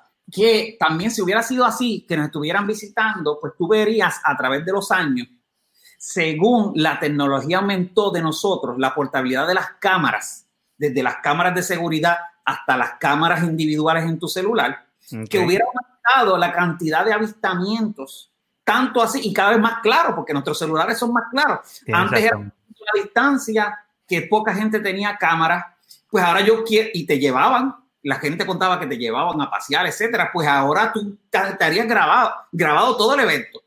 Sea, hubiera aumentado todos esos videos claros alrededor del mundo. No, ¿y qué tenemos? Videos de pelea, eh, este, violencia, este, accidentes de tránsito. Una basura del espacio que quizá a lo mejor le entró y eso es basura espacial.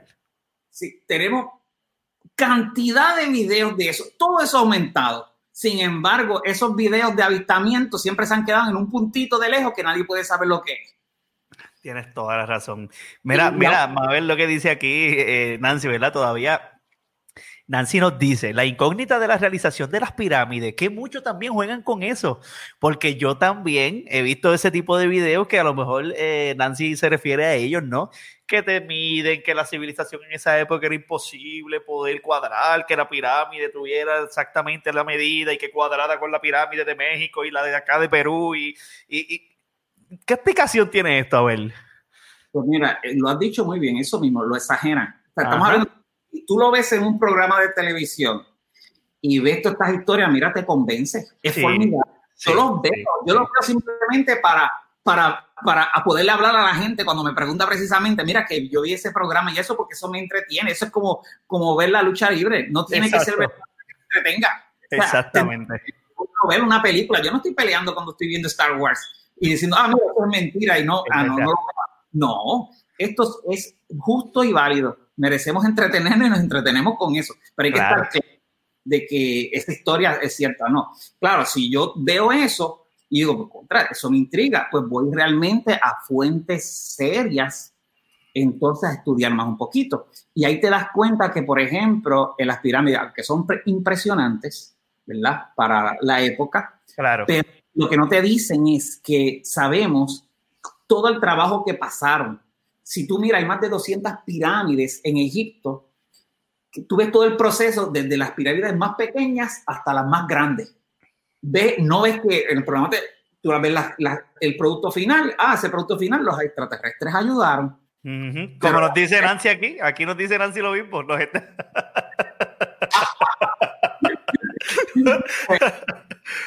pues, entonces, tú ves el proceso de, de ellos haber cometido errores, haciendo pirámides más pequeñas, más que se le, algunas se le caían, se le rompían. Tú ves todo el proceso de creación, algo totalmente bien humano, que por ciertos de años estuvieron perfeccionando la construcción de pirámides, de construir cosas más grandes. No hay nada raro en términos, el, el levantamiento de las piedras, hay muchas técnicas para hacerlo y técnicas bien ingeniosas para hacerlo día con las herramientas que ellos tenían, más ingeniosas lo que ellos tenían en aquel momento. O sea que no hay nada, eso. de hecho hay un programa de televisión serio, de caso, que se dedica a hacer demostraciones de precisamente de eso. Creo que lo he visto, sí. Eh, vamos a hacer piedras enormes, un grupito de personas nada más, ingeniosamente vamos a hacer lo que ellos hacían y lo hacen a modo de competencia o de que usted vea que mira, este, no hay nada. Después que uno tenga un poco de ingenio, y paciencia y tiempo, pues lo, lo hace cualquier cosa. estoy de acuerdo. Quiero retomar el tema, a ver, Ahorita me hablabas de algo que me pareció muy interesante que lo mencionara. Y no sé cuán, cuán, ¿verdad? cuán, cuánta información tengas al perfecto de, de la galaxia. Hablaste también de lo, ¿verdad? Die quizás se le dice eh, el agujero negro que, que hablan, ¿no? Eh, realmente existen, y, y, obviamente sí, yo he visto que ya he leído también sobre esto, pero y incluso específicamente te puedo mencionar, el profesor eh, Andrew Álvarez, si no me equivoco, él menciona mucho esto de que cada galaxia tiene un montón de planetas, como tú me lo has mencionado, David, cada galaxia. Pero realmente, ¿qué posibilidad hay de nosotros movernos a, tra- a través de un agujero negro de esto. No sé que me puedas hablar un poco sobre, sobre qué es una galaxia y qué es obviamente un agujero negro, un dark hole.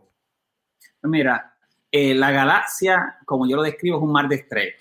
Son billones de estrellas. Nuestra galaxia, por ejemplo, son entre 200 a 300 billones de estrellas. 200 Billones. Billones, billones. Lo que quiere decir Wow.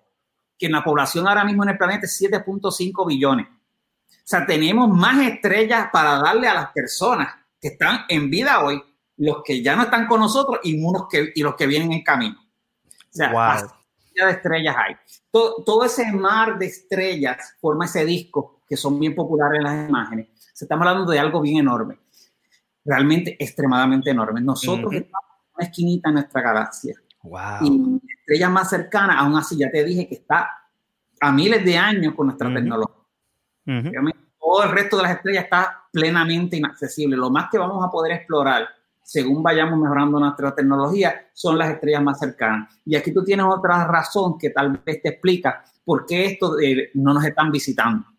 No que no sea posible, es el hecho de que tal vez estos planetas como la Tierra exactamente, todo esto que estamos descubriendo, aunque hay montones y son muchas estrellas, pero el problema es que están bien separadas. Entonces, Ok. más aquí como nosotros, otro por acá y otro por allá. Y el asunto es que la tecnología para viajar este, va a ser muy difícil. Y claro, pueden construir la tecnología para mirarnos y nos estamos viendo. Y Ujú. eventualmente vamos a mirar a ellos y nos estarán mirando a nosotros. Ok. Pero de poder viajar entre nosotros tal vez le toma mucho tiempo más.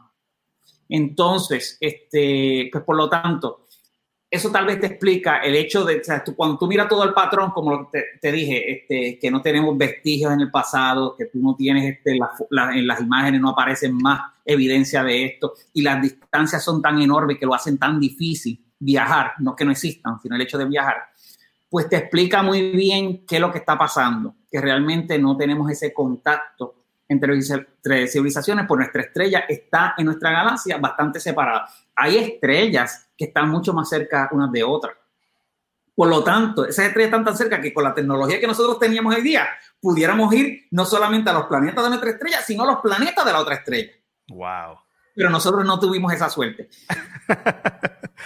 ¿Sabes qué? Suerte o no, porque tal vez si tuviéramos estado alrededor de otra estrella y hay civilizaciones inteligentes, pues nos hubiéramos encontrado hace tiempo. Para bien, para bien o para mal. También cuando tú tienes estrellas bien cercanas, el problema es que esto pasa más al centro de la galaxia. Estas, las estrellas tienden, si son bien grandes, a explotar como una supernova. Ok, ok. Un planeta, una estrella así, pues entonces la, la vida en el planeta va a desaparecer, hasta posiblemente el planeta. Por lo tanto, no es bueno para los planetas habitables y esto se, se, se anticipa ya que creemos que ya más para el centro de nuestra galaxia, donde las estrellas están más concentradas, Pues es difícil ahí que haya un planeta que dure mucho, porque alguna de las estrellas va a explotar cerca y va a extinguir la vida. Ok. Los mejores lugares son como los que nos estamos nosotros en nuestra galaxia, un poquito más adentro y mucho más afuera, que son lugares donde las estrellas están más separadas y van a estar con una vida más solitaria y, y menos afectada por las estrellas alrededor.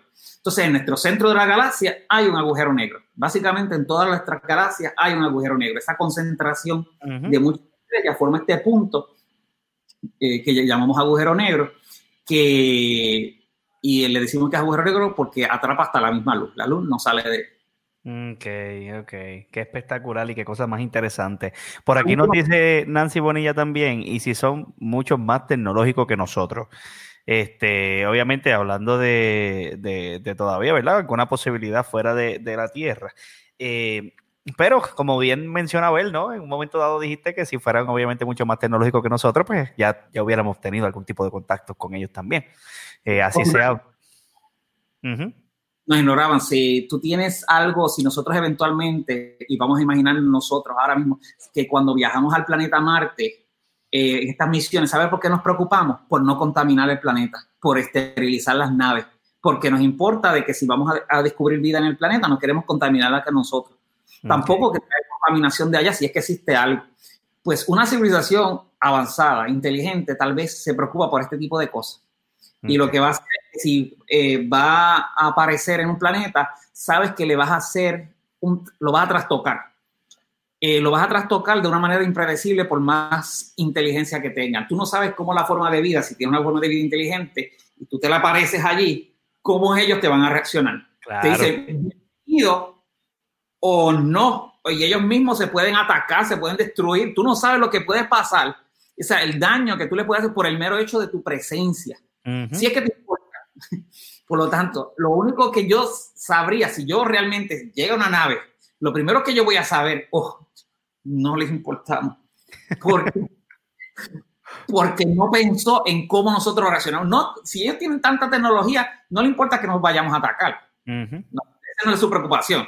Tienen tecnología para extermin- exterminarlo. Claro. Pero no lo entiendo. Simplemente, pero la parte social no le importó el hecho de que cómo nosotros reaccionemos. Y tal Mm. vez eso realmente lo que nosotros hagamos de estos planetas hasta que yo no vea que, las, si- que ellos salgan y tengan control de viajar entre las estrellas, realmente es algo aislado y tú no lo necesitas. Porque para tú tener la tecnología para viajar entre las estrellas, quiere decir que estás haciendo estaciones como planeta Ok. para poder viajar entre las estrellas.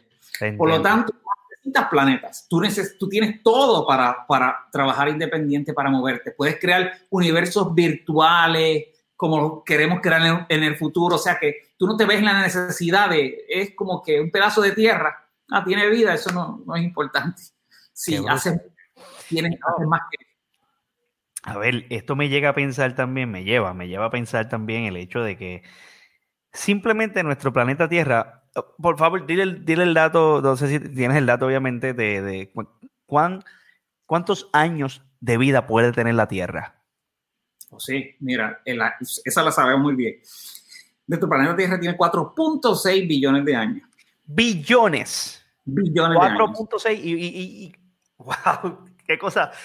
Disculpa si me pongo así un poco porque de verdad vuelvo y te digo, tengo la cabeza, mira, a, a mí me ha cambiado y digo, yo como portavoz de las personas que nos están viendo, que a lo mejor igual que yo no tienen el conocimiento que tiene usted obviamente dos sobre el tema.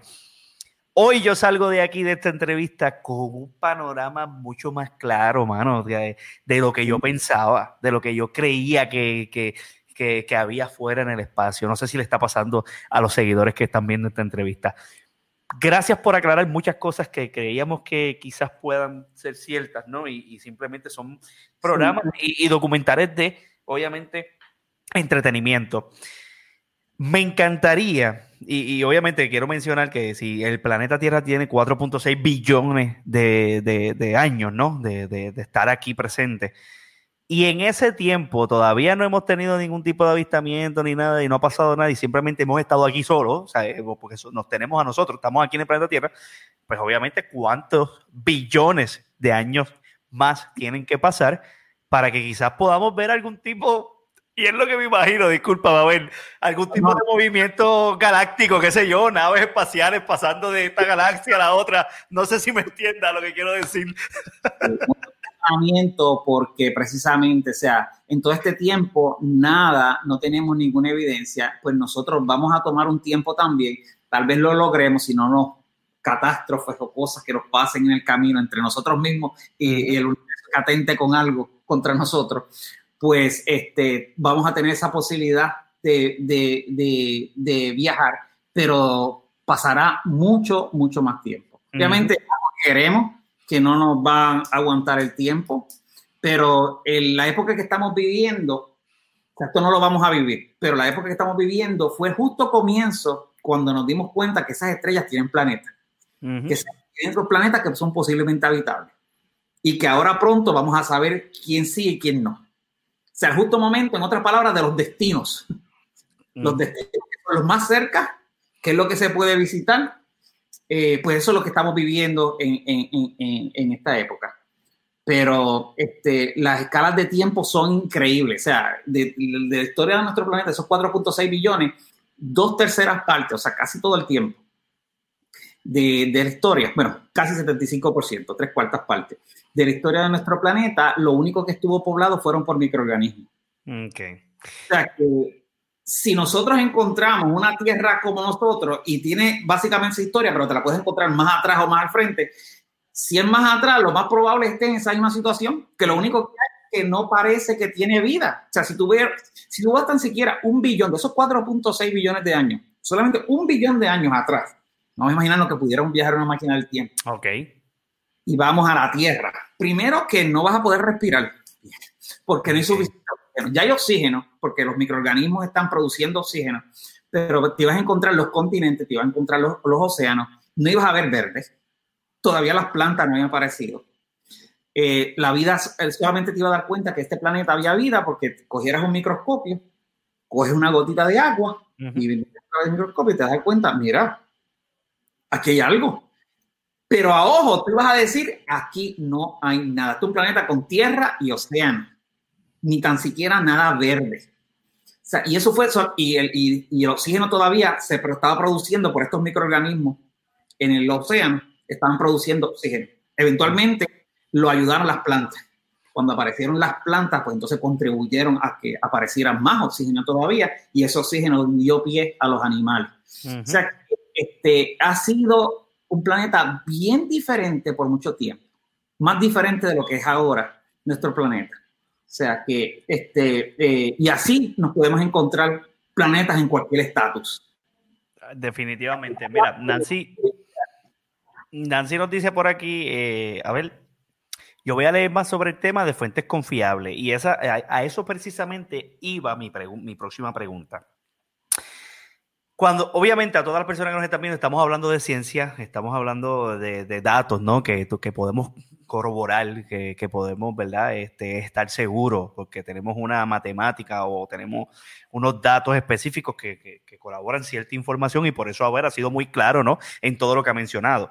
Eh, y yo quisiera que las personas tuvieran la oportunidad, porque yo lo, yo lo, yo lo he visto y obviamente me he tenido el tiempo de poder ver este tipo de documentales y demás de cómo se crea la vida en el planeta Tierra, lo que está mencionando Abel de cómo el planeta, incluso nuestro planeta, ha pasado por una serie de descomposiciones. Ejemplo, el, más cercano, y a lo mejor la gente lo, lo, tiene conocimiento de él, es el cuando se extingue los dinosaurios, esa época, ¿no? En que hubo otro otro momento en que el planeta, ¿verdad? Eh, pues, tuvo una evolución y se extinguen los dinosaurios, pero vuelve una vez más esta, otra etapa en donde continúa la evolución en el planeta. ¿Qué fuentes confiables podemos entrar y, y, leer para nosotros educarnos en cuanto a este tema? A ver, y si recomiendas algún documental bueno que nos pueda explicar cómo se crea la vida, hablando científicamente. Sí, mira, este, te puedo recomendar varias este, alternativas. Mira, la más sencilla, aunque mucha gente lo critica, hace un bastante buen trabajo. Uh -huh. Y me refiero a Wikipedia. Okay. Te dice que no lo utilice, que es una fuente confiable. Pues bueno, eso uh -huh. ha mejorado con el tiempo. Y no es que tú mires tanto el contenido cuando tú estás leyendo. Por ejemplo, si quieres saber más de las pirámides, excelente. Lee uh -huh. sobre las pirámides allí. No te va a decir que extraterrestres las crearon, te puede decir al final de que de alguna historia, mira, esto es una historia popular, etcétera, y te lo añaden para referencia, pero te van a decir exactamente qué es lo que sabemos, qué sabemos y qué no sabemos. Y lo más importante es que Wikipedia eh, siempre el contenido lo ponen con el enlace, tú tienes que citar la fuente. Okay. Es lo más importante. No es tanto que lo que diga ahí lo es correcto, porque a, a la fin y al cabo son personas, pero hay personas que se dedican a hacer las cosas bien. Uh -huh, uh -huh. el enlace de dónde sacó la información. Y ahí tú puedes saltar a la fuente más confiable donde ellos están sacando cada una de esas informaciones. Pues recomiendo Wikipedia como punto de partida okay. para, para, empezar a entender lo que está lo, lo, el tema. Eh, luego de eso, bueno, claro, te puedes mover a las referencias que sugiere allí, uh -huh. pero en términos de algo más sencillito para, por ejemplo, doc, documentales, este, sí. eh, los documentales, por ejemplo, del canal Discovery son mucho mejor. Eh, History Channel lo perdimos hace mucho tiempo. ¿En serio, Abel? History Channel era un canal de historia, como lo dice. Claro. Pero el tema era que, o sea, los canales tienen que vivir de los anuncios. Uh -huh, tienen uh -huh. que vivir de, de, de, que entre la gente. De rating.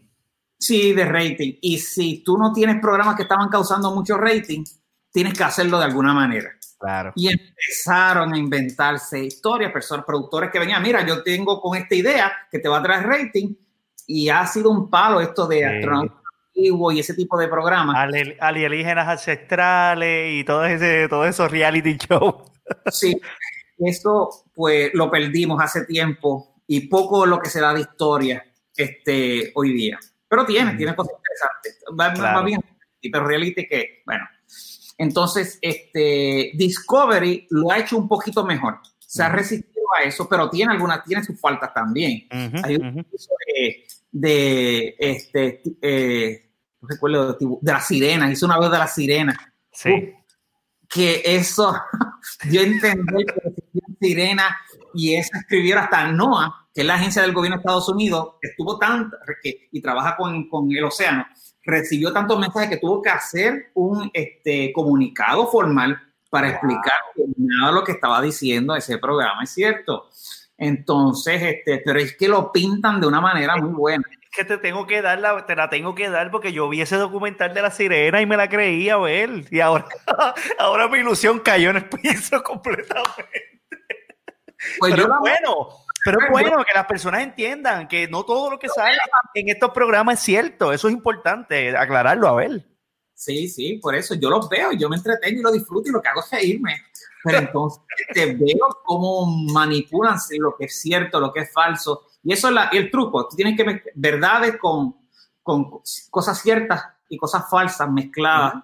Y eso te convence. Entonces, este, pues, eh, pero fuera de eso, Discovery tiene, este, ha sido más estable, tiene este, mejores documentales. Hay un documental que ellos tienen que se llama Los Planetas. Creo que está en Netflix también. Eh, la serie One Strange Rock, que fue la que participé. gracias. Graphic, que por ahí Tú participaste en la serie, ¿verdad? sí, está en, está en Netflix. Digo, Está en- está El, el, el co-host es Will Smith. Es el en donde sale Will Smith, que es el co-host de toda la serie. Gente, Esta es serie muy buena.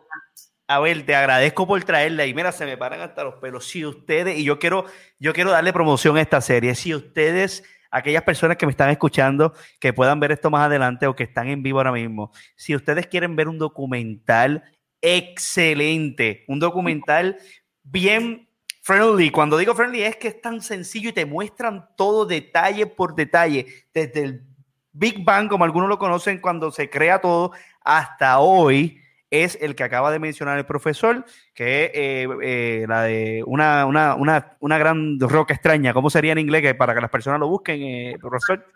Este, sí, Ah, Strange Rock. Sí. Ahí está, Lucy Cancel lo pone por aquí. Está en Disney, me dice también, pero yo lo vi en Netflix. Está en Disney Channel, según dice Lucy Cancel. Aquí está. Ahí está el documental One Stretch Rock. Sale Will Smith, que es el co-host de todo el programa. Espectacular. Si usted quiere entender un poco mejor todo lo que hoy el profesor Abel Méndez ha estado hablando con nosotros en este programa, tienen que ver este documental. Y si el profesor lo recomienda, pues mira, más, más todavía. Sí. También está la serie Cosmos también. La, Muy bien. También que este, y la están dando reci- recientemente también, la nueva versión, pues también sin más de la astronomía, porque Strange Rock incluye desde la astronomía y mucho sobre la Tierra. Ok, ok. Entonces, más del espacio. Muy bien. Este, Abel, quiero entrar en otra de, de las en una de las preguntas y obviamente ya, ya vamos finalizando porque sé que, te, que te- te he robado mucho tiempo, pero antes de entrar a esa pregunta, almirante, ok. Estoy aquí, no pero estoy en almirante. muy bien, muy bien. Dice aquí, eh, y quiero aclarar específicamente en todo lo que estuvimos conversando anteriormente, ¿qué es un e- exoplaneta habitable? O sea, el término exoplaneta habitable, ¿cuál es el significado? Porque Sí, e- esa duda es mía personal, no sé si las personas las tenían, pero yo quiero saber específicamente. es precisamente lo que estamos hablando, que lo que pasa es que te usa el término, es un planeta en otra estrella, le llamo exo, de exterior, un planeta fuera de otra estrella, lo, ya- lo llamas así, pero para no decir una, palabra- una frase tan larga, planeta en otra Entiendo. estrella, pues le llamas exoplaneta. Ok, ok, Y pues eso es lo que estoy estudiando, planetas en otras estrellas o exoplanetas, claro. posiblemente habitables. Muy bien. Esta pregunta, y- y obviamente no es que vamos a terminar con ella, porque a mí me encanta terminar con otra serie de preguntas, pero ¿cuál entiendes que ha sido el mayor descubrimiento, investigación o proyecto que has realizado y cómo esto ha sido beneficioso para la ciencia en la astrobiología? Ah, de mis proyectos. Correcto, de los tuyos específicamente, correcto. Los que has podido realizar.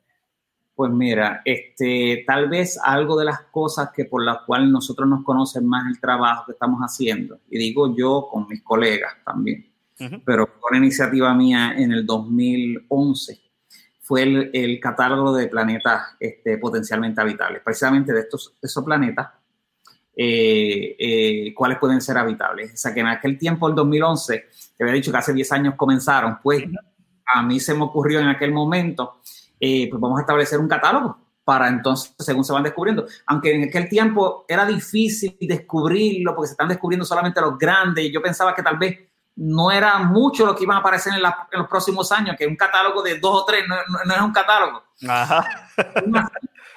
así, pues lo hice y esto es establecer una página, un análisis, un trabajo científico que habíamos hecho de cómo medir eh, cuáles eran los mejores candidatos o no, de acuerdo a unas métricas de lo que sabíamos que necesitaba un planeta habitable y de lo poco que podíamos saber de estos planetas, pues hicimos unos artículos científicos sobre eso y vamos a convertirlo entonces en un catálogo. Entonces, el 2011 lo, lo lanzamos online para el resto del mundo. Okay. Fue una sorpresa porque se convirtió en un éxito. O sea, ahora mismo es, la, es la primera y la única referencia sobre planetas potencialmente habitables. Eh, lo puede ver online si busca este, eh, el término planetas habitables, Arecibo. Muy bien. O sea, pues, buscamos este, así mismo en Google, podemos poner planetas habitables en Arecibo y, y, va a aparecer ese gran proyecto que iniciaste tú. Sí, es uh, Habitable Exoplanets. Muy bien. Busca eso en inglés, porque está en, está en inglés, no está en español. Entonces, este, pues ahí lo vas a encontrar fácilmente. ¿verdad? Y ahí tenemos, ahí se entera la comunidad científica, entonces colaboramos con científicos cuando van a hacer un anuncio de un planeta que va a sacar, pues mira, vamos a hacer el análisis, incluyendo el catálogo, para que a la vez que se anuncie en la prensa internacional, el, el, pues esté allí también, para que la gente vea más detalles del análisis que hacemos también. Pues eso ha sido lo más impactante y popular que, que, que te puedo decir y que lleva muchos años. Hemos hecho, sí, muchos trabajos relacionados con esta, la habitabilidad de los planetas, las temperaturas que deben tener los planetas, cómo calcularlas. Tenemos un método para eso. Este, te lo he dicho que no es fácil porque lo que sabemos es la órbita, pues sabemos cómo poder calcular la temperatura para saber si los planetas pueden ser habitables o no. Pues todo eso tenemos varios trabajos que han sido bien citados y bien importantes este, a través de todo ese tiempo. Muy bien, muy bien. Cosas que se han ido, que son, eh, aparte del trabajo científico, en esa página tenemos cosas que son más para el público general, que son, este, aunque también es para los científicos, pero también tiene visualizaciones, gráficas, animaciones que hemos hecho, que se han usado en programas de televisión este, eh, y películas y documentales. cosas que hacemos aquí. Muy bien, muy bien. Eso es súper interesante. A ver, me gustaría poder entrar, porque en un momento dado, eh, obviamente yo al, al, principio, específicamente de la entrevista, estuve hablando de tu colaboración en el libro Searching for Available eh, Words. Y me gustaría que nos hablaras un poco más sobre eso. Eh, cómo llega ¿verdad? tu participación en este libro, específicamente de qué trata este libro, eh, y este, dónde las personas quizás también pudieran encontrarlo, que aquellas personas que estén interesadas en leer del mismo. Sí, mira, y eh, dos o tres años atrás, eh, un, dos años, pues, un libro de tema que basado en toda esta experiencia del catálogo bien visual, hice un libro, un libro corto sobre este, todos estos mundos habitables que se han descubierto, una introducción muy buena a qué es lo que queremos decir con esto de planetas habitables, cuáles son los requisitos para los planetas habitables. Muy bien. Pues, este, eh, y todo surgió porque un colega este, mío en Estados Unidos, se comunica y me dice, mira, este, eh, deberías hacer un libro sobre esto. No estaba en, esa, en ese momento, pero yo dije, está bien, me insistió y yo dije, está bien, pues entonces vamos a hacer el libro. entonces, pues hicimos el libro, entonces está disponible en Amazon, en cualquiera. Este, el, libro, ¿El libro está solamente en, en, inglés o hay, o hay también formatos en español? Está inglés es una de las cosas que hemos hablado y se comunicaron ahora hace como unos dos o tres semanas atrás los, los editores para okay. si querían hacer la, la, segunda versión en inglés o en español. Ok, ok. Está al respecto. Este, lo que sucede es que en la parte, eh, en mi trabajo, o sea, uh -huh. estos son tópicos de divulgación general y eso es una de las cosas que hacen uno cuando trabaja en ciencia, pero también necesitas hacer muchos artículos científicos okay. que te tienen ocupado escribiendo. Siempre estás escribiendo. Eso es leyendo y escribiendo, leyendo y escribiendo, eso es. Tienes Muy que alternar una cosa en la otra. Ok. Pero lo que tienes que escribir es este, los artículos científicos, que eventualmente esos artículos científicos sirven para descubrir o cosas que van en los libros. Entonces, este, eh, eh, y por eso, pues, ha tomado tiempo más este, los libros.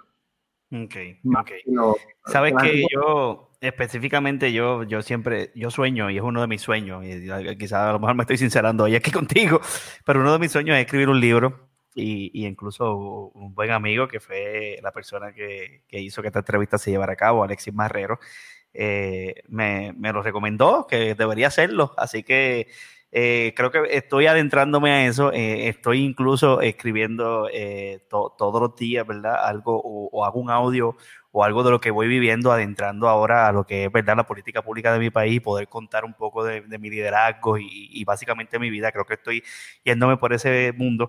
Pero uno de mis sueños es poder escribir un libro, realmente poder dejar algo, porque yo, yo siento, ¿verdad? A mí me gusta leer mucho, que las personas lo saben, mis maestros y toda la escuela, quien saludo.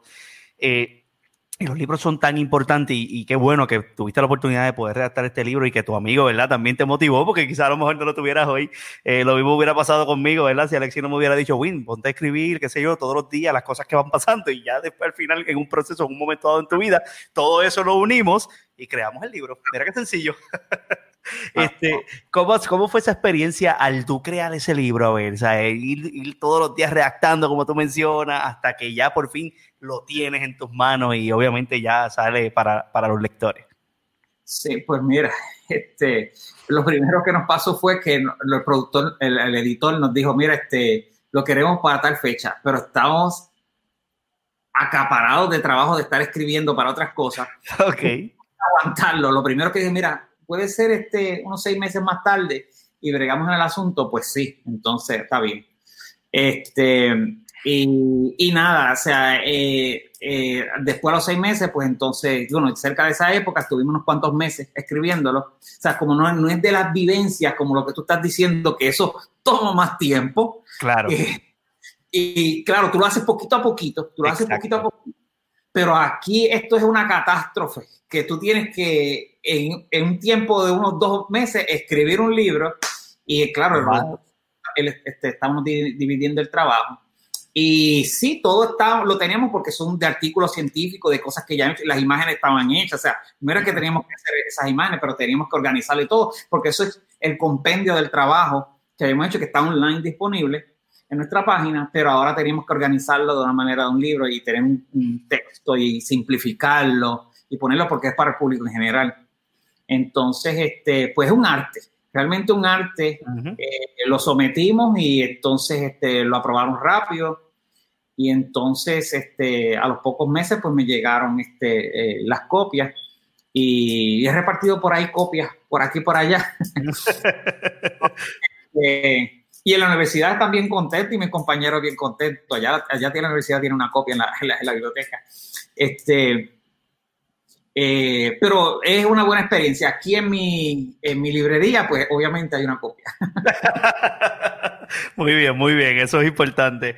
Este, cuéntame, a ver, ¿verdad? Y, y- me gustaría que nos contaras también cómo fue tu experiencia en los diferentes medios importantes. Cuando hablo de los diferentes medios, en- dentro de la conversación que hemos tenido, me has hablado que has tenido eh, la oportunidad de publicar en National Geographic y revistas importantes a nivel mundial.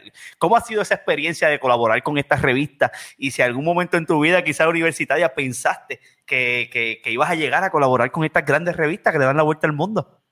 Pues mira, realmente nunca es el plan. nunca es el plan. Es, las cosas te suceden orgánicamente. Eh, y fíjate, eh, yo eh, en retrospectiva, mirando qué fue lo que pasó, por qué pasaron las cosas así, pues te digo, o sea, tener un buen proyecto. Cuando el catálogo de planetas habitables, eso mm, abrió muchas puertas un proyecto que realmente el público internacional se interesó, que para eso me llamaron para documentales, este, eh, eh, entrevistas aquí y allá. Y este, eh, eso abrió puertas. Pero parte del proyecto fue también que una de las cosas que aproveché era es el arte. O sea, los que me conocen en Almirante saben que yo dibujo. Que acá, cuando en el mundo después universitario, nadie sabía que, que yo dibujaba porque yo dibujaba. Pero, Ok. pero sí, yo dibujo. De pequeño siempre he dibujado. Y durante, y ahí que alguien apareció que mencionó la clase Halley 86, pues en la clase graduanda, pues yo dibujaba los cartelones, los anuncios, los cruzacalles, eh, las t-shirts, eh, los, los anuncios para los paris. Pues este, fue algo que era un hobby, un entretenimiento, nada que. la- de hecho, ma- mis padres me decían: ¿tú, te vas, ¿tú quieres hacer eso, dedicarte como arquitecto, dibujante? o algo no, no, no. Eso no, es solamente que me gusta, lo hago, pero, pero fíjate que después de, de la escuela superior y entro a la universidad, como que si yo no lo usé para nada. No lo usé para nada, o sea, no, no hice nada más con eso. Eso fue un Sí, hobby sí, que se- eso fue un hobby. Pues mira, te pasó igual que mi papá. Mi papá dibuja brutal. Mi papá siempre también eh, es es el que hace, Edwin, es el que hace la, la chuchería para veces para la esposa, si quiere poner unas letritas. Incluso para mis cosas de la organización, yo lo he utilizado muchas veces cuando necesito algo que se vea brutal para poder exponerlo al público. Eso es bueno que lo menciones, de verdad que son cosas que ¿verdad? Son, son talentos natos. esos, esos talentos, ahora me enteré yo también. Pues entonces, eh, y, y esto, cuando entonces creo en el 2011 lo del catálogo, pues una de las cosas que se me ocurrió fue hacer visualización. Que estos planetas, aunque no podemos ver en detalle, pues vamos a hacer simulaciones, en claro, en este tiempo en computadora, usar el arte otra vez. Ujú. Y eso, pues, gustó mucho. Y por eso, una de las cosas que me requerían mucho los medios es este, mira, queremos un arte, un dibujo, una simulación o algo. Y eso te da a conocer. Y claro, la estoy, estoy regalando, no sé, porque yo ese no mi trabajo, vender, vender arte. Pero, este, y la seguían usando y pasando. Entonces, este, pues yo creo que eso también accidentalmente creó que, que se popularizara esto de los planetas, que hay visualizaciones, mira, nos podemos, le, ima- este, pues, ayuda a la imaginación. Y pues me sentí que volví a usar el arte otra vez, este, después de tanto tiempo. Qué Ahora sí, espectacular. sí, vueltas que dan la vida. Eso es así. Eh, a ver, eh, Estudiantes que muchas veces mencionan que tienen arte en música, que tienen esto, mira, tú no sabes las vueltas que van a dar la vida. así mismo es, así mismo un es. trabajo que le puedes sacar de alguna manera que eso se pueda unir y, ¡buf! y le da un color diferente a lo que ya hace. Eso es así, estoy de acuerdo. Eh, me gustaría saber eh, cómo el COVID, entrando ¿verdad? en las situaciones actuales que estamos viviendo en Puerto Rico y en el mundo entero, cómo el COVID-19 ha afectado la ciencia espacial y cómo igualmente quizás pueda beneficiarse para futuras investigaciones. Esto que está pasando actualmente. A ver. Mira, este, bueno, al igual que a, ni- a nivel comercial, pues en la ciencia ha afectado mucho. Ujú. Eh, y en términos, te puedo decir, en términos de la astronomía, eh, a nivel de NASA, eh, muchas de las operaciones, los próximos telescopios que van a mirar estos planetas, pues se han atrasado el lanzamiento de ellos. Y esto pues conlleva unos, unos gastos y unos, unos, unos costos.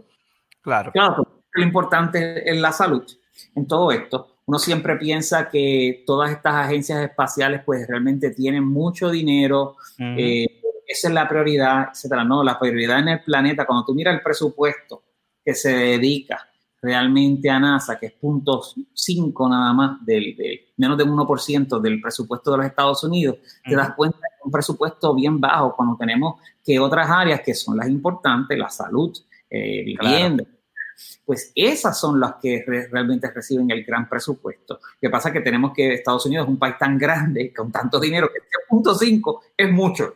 Eso es así. Es Eso es mucho. así. Eso logra todo eso. Y claro, sí, sí. Y, y eso siempre ha sido las prioridades. Y esto es lo que tal vez ha motivado, mucha, relativamente hablando, a mucha gente. Dice, mira, las áreas de medicina, porque ahí es donde está el dinero, etcétera. Claro, sí, las prioridades, este, curar eh, enfermedades infecciosas, pandemias, Ujú. cáncer. Realmente tenemos este, eh, eh, una serie de, de- de necesidades en el planeta que son prioridad, porque si no estamos vivos no vamos a disfrutar el resto del universo. Definitivo. Y entonces, pero tenemos todas estas otras cosas acá que también nos puede ayudar.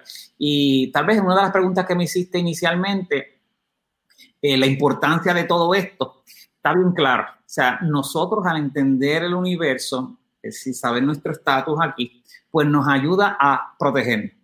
Mencionaste los dinosaurios, 66 millones de años atrás, los dinosaurios no tenían un programa espacial para tan siquiera enterarse de lo que les iba a pasar. Correcto. Hoy día eso no nos va a pasar. Y la realidad es que tenemos alrededor del, del mundo telescopios automáticos y de aficionados que automáticamente están observando el cielo y cualquier cuerpo raro, pues lo detectan. Lo que nos puede pasar cuerpos pequeños. Cuerpos pequeños todavía son difíciles de detectar. Esto es como el meteorito ruso que causó la gran explosión y causó daño. Eh, ese tamaño, pues sí, todavía puede seguir entrando. Eh, pero estos que eh, pueden extinguir la vida en nuestro planeta, como los que los vamos a dar cuenta de antes y de antes no es que un día o dos, nos van de décadas. Si es suficientemente grande como para extinguir la vida, quiere decir que es suficientemente grande para ser detectado con décadas de anticipación. Por lo tanto, esto nos da un grado de, de, de, de tranquilidad. Definitivo. De, que no, eh, al entender estos universos, no nos van a coger de sorpresa con estos impactos. Muy bien. Poco que estrellas que estén cerca vayan a explotar, un agujero negro se nos vaya a acercar todo eso es detectable y estamos en una región de, de, las estrellas donde estamos bastante separados. O sea, que usted ve las estrellas como tan siquiera un puntitos en la noche, que otras regiones las vería hasta como unas redonditas en, en, el cielo. Okay. Aquí todo se ve como un punto. Estamos, o sea, que nos da una página de tranquilidad de que podemos este, asegurarnos también con astrobiología se estudia el cambio climático, cómo la vida se va a adaptar al planeta, un planeta cambiante pues todo esto se va en otra perspectiva. O sea, la salud es algo inmediato, pero la realidad es que también nosotros este, con estas ciencias astronómicas estamos ayudando a protegernos, a entender el universo, protegernos. Se desarrolla tecnología que muchas veces tiene aplicaciones también, este, eh, por ejemplo, rayos X, todo eso fueron cosas que se entendieron desde el punto de vista físico este, y, hubo aplicaciones este, a nivel este, de la salud. Pues todo eso ayuda. Ahora, por lo tanto, el COVID, pues sí, este, eh, ha afectado mucho en lo que era eh, en este tipo de ciencia. Ahora, sin embargo, te puedo decir que en el caso de algunos telescopios, pocos en el mundo, no lo afectó tanto.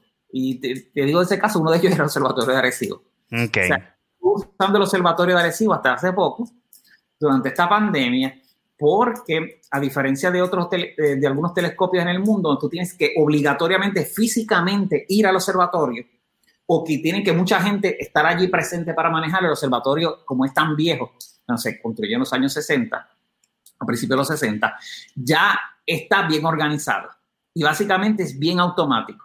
Y tú lo que necesitas es, luego de que no haya ninguna reparación, pues una persona que es un operador que está allí pendiente de todas las observaciones y el investigador que viene a hacerlo. Y todo es automático. Esto es casi ya como usar un app en, en tu celular, donde tú ves tu, computadora y tú ves una aplicación donde ves lo que hace el observatorio y tú lo controlas de la computadora. Pues desde aquí, desde mi casa, tú puedes estar observando. Y de hecho, no es ahora por la pandemia, es que así siempre ha sido así. De, la computadora en los últimos 20 años. Ha sido así, que tú no tienes que estar presente físicamente y yo lo que hago es que este, eh, voy allá y cuando voy allá invito gente. Y hace, este, la última fue el año pasado, donde durante las observaciones invitaba a un grupo pequeño de personas, porque vamos a entrar al cuarto de control, etcétera, no para ver el museo, sino para ver físicamente allí cómo se hacen las observaciones, cómo trabajamos. Y nada, eso es algo raro de que cuando el operador ve, mira, una persona aquí. Este, a ver. Entonces, a ver, disculpa que te interrumpe, pero yo tengo que sincerarme contigo y ser honesto contigo. Tú me vas a matar con esto que yo voy a decir, quizás las personas a lo mejor no me van a creer, pero yo nunca he visitado el Observatorio de Arecibo. Y créeme, créeme, créeme que siempre han estado en mi lista de ir ni tan siquiera una excursión de la escuela, porque yo no era muy, cuando joven, yo no, yo, yo, siempre he sido bien aparte, qué sé yo, no me gusta, no sé, no, no, quiero entrar ahí, pero, pero nunca he ido, y yo quiero hoy aquí que te tengo en entrevista en mi programa, un ratito con Win, hacer hacer, hacer la, la invitación oficial, tú, tú, vas a tener que invitarme, vas a tener que, que llevarme y, y, y, tenemos que hacer algo, tenemos que hacer algo porque yo tengo que ir al Observatorio de Arecibo, aunque sea una sola vez en mi vida. Y, créeme que... Ajá, cuéntame. especial cuando regresemos a la normalidad en algún momento. Ajá. Pues voy a estar haciendo, ya nos aprobaron las observaciones para este próximo semestre, pero pueden ser en septiembre, octubre, que todavía las condiciones no sé cómo estén. Ok. Eh, eh, pero nada, después seguiremos para el próximo semestre, pero de acuerdo a lo, si ya se puede ir físicamente eh, un grupo, pues yo lo que he hecho en todo este tiempo a mis maestros, a- de- precisamente a estos maestros que te mencioné, Ajá, que, me- que estuvimos hablando de ellos, sí. pues, pues yo no pude evitar eso. O sea, yo los invité personalmente, mira, yo quiero que vayan. Entonces, este, y los senté y usaron el observatorio. En el momento de hacer la, de tocar el último botón para hacer las observaciones, ellos lo tocaron y lo hicieron. Wow. Entonces, para mí, Qué este, era- experiencia espectacular debió haber sido, mano. pues, este, pues hemos invitado mucha gente ya, este, porque hacemos muchas observaciones allí. Ujú. Pero si es una hora rara, pues algunas veces son a las 3, a las 4 de la mañana, otras veces por el día, como te dice, se puede usar por el día, 9 de la mañana, muy temprano, algo así, pues ahí no invito gente. Pero cuando las caen por casualidad, como a las 5, 7, 8, hasta las 10 de la noche, pues sí, ahí es que invito gente. Y entonces, este, Yo estoy va- dispuesto a ir hasta la 1 o 2 de la mañana si nos amanezamos. No, no, nos tengamos que amanecer allí. es muy bonito verlo moviéndose y que está, se está usando para tu observación. Esa Wow. estrella que estás viendo ahí, tú la estás observando, estás viendo algo que está llegando de ese momento de esa estrella. Qué espectacular, hermano, de verdad. Qué espectacular. A ver, yo quiero darte las gracias, de verdad, por, por compartir conmigo. Eh, llevamos ya dos horas, cinco minutos y, y se- realmente no se notan. Yo no sé tú, yo no las noto. Yo, yo me envuelvo aquí hablando por el micrófono y es uno de eh, mi, mi equipo de campaña, incluso, y las personas que están detrás de monitores. Yadier se acaba de pegar donde mí y me dice, Wim, van dos horas ya. si es por mí, seguimos conversando aquí.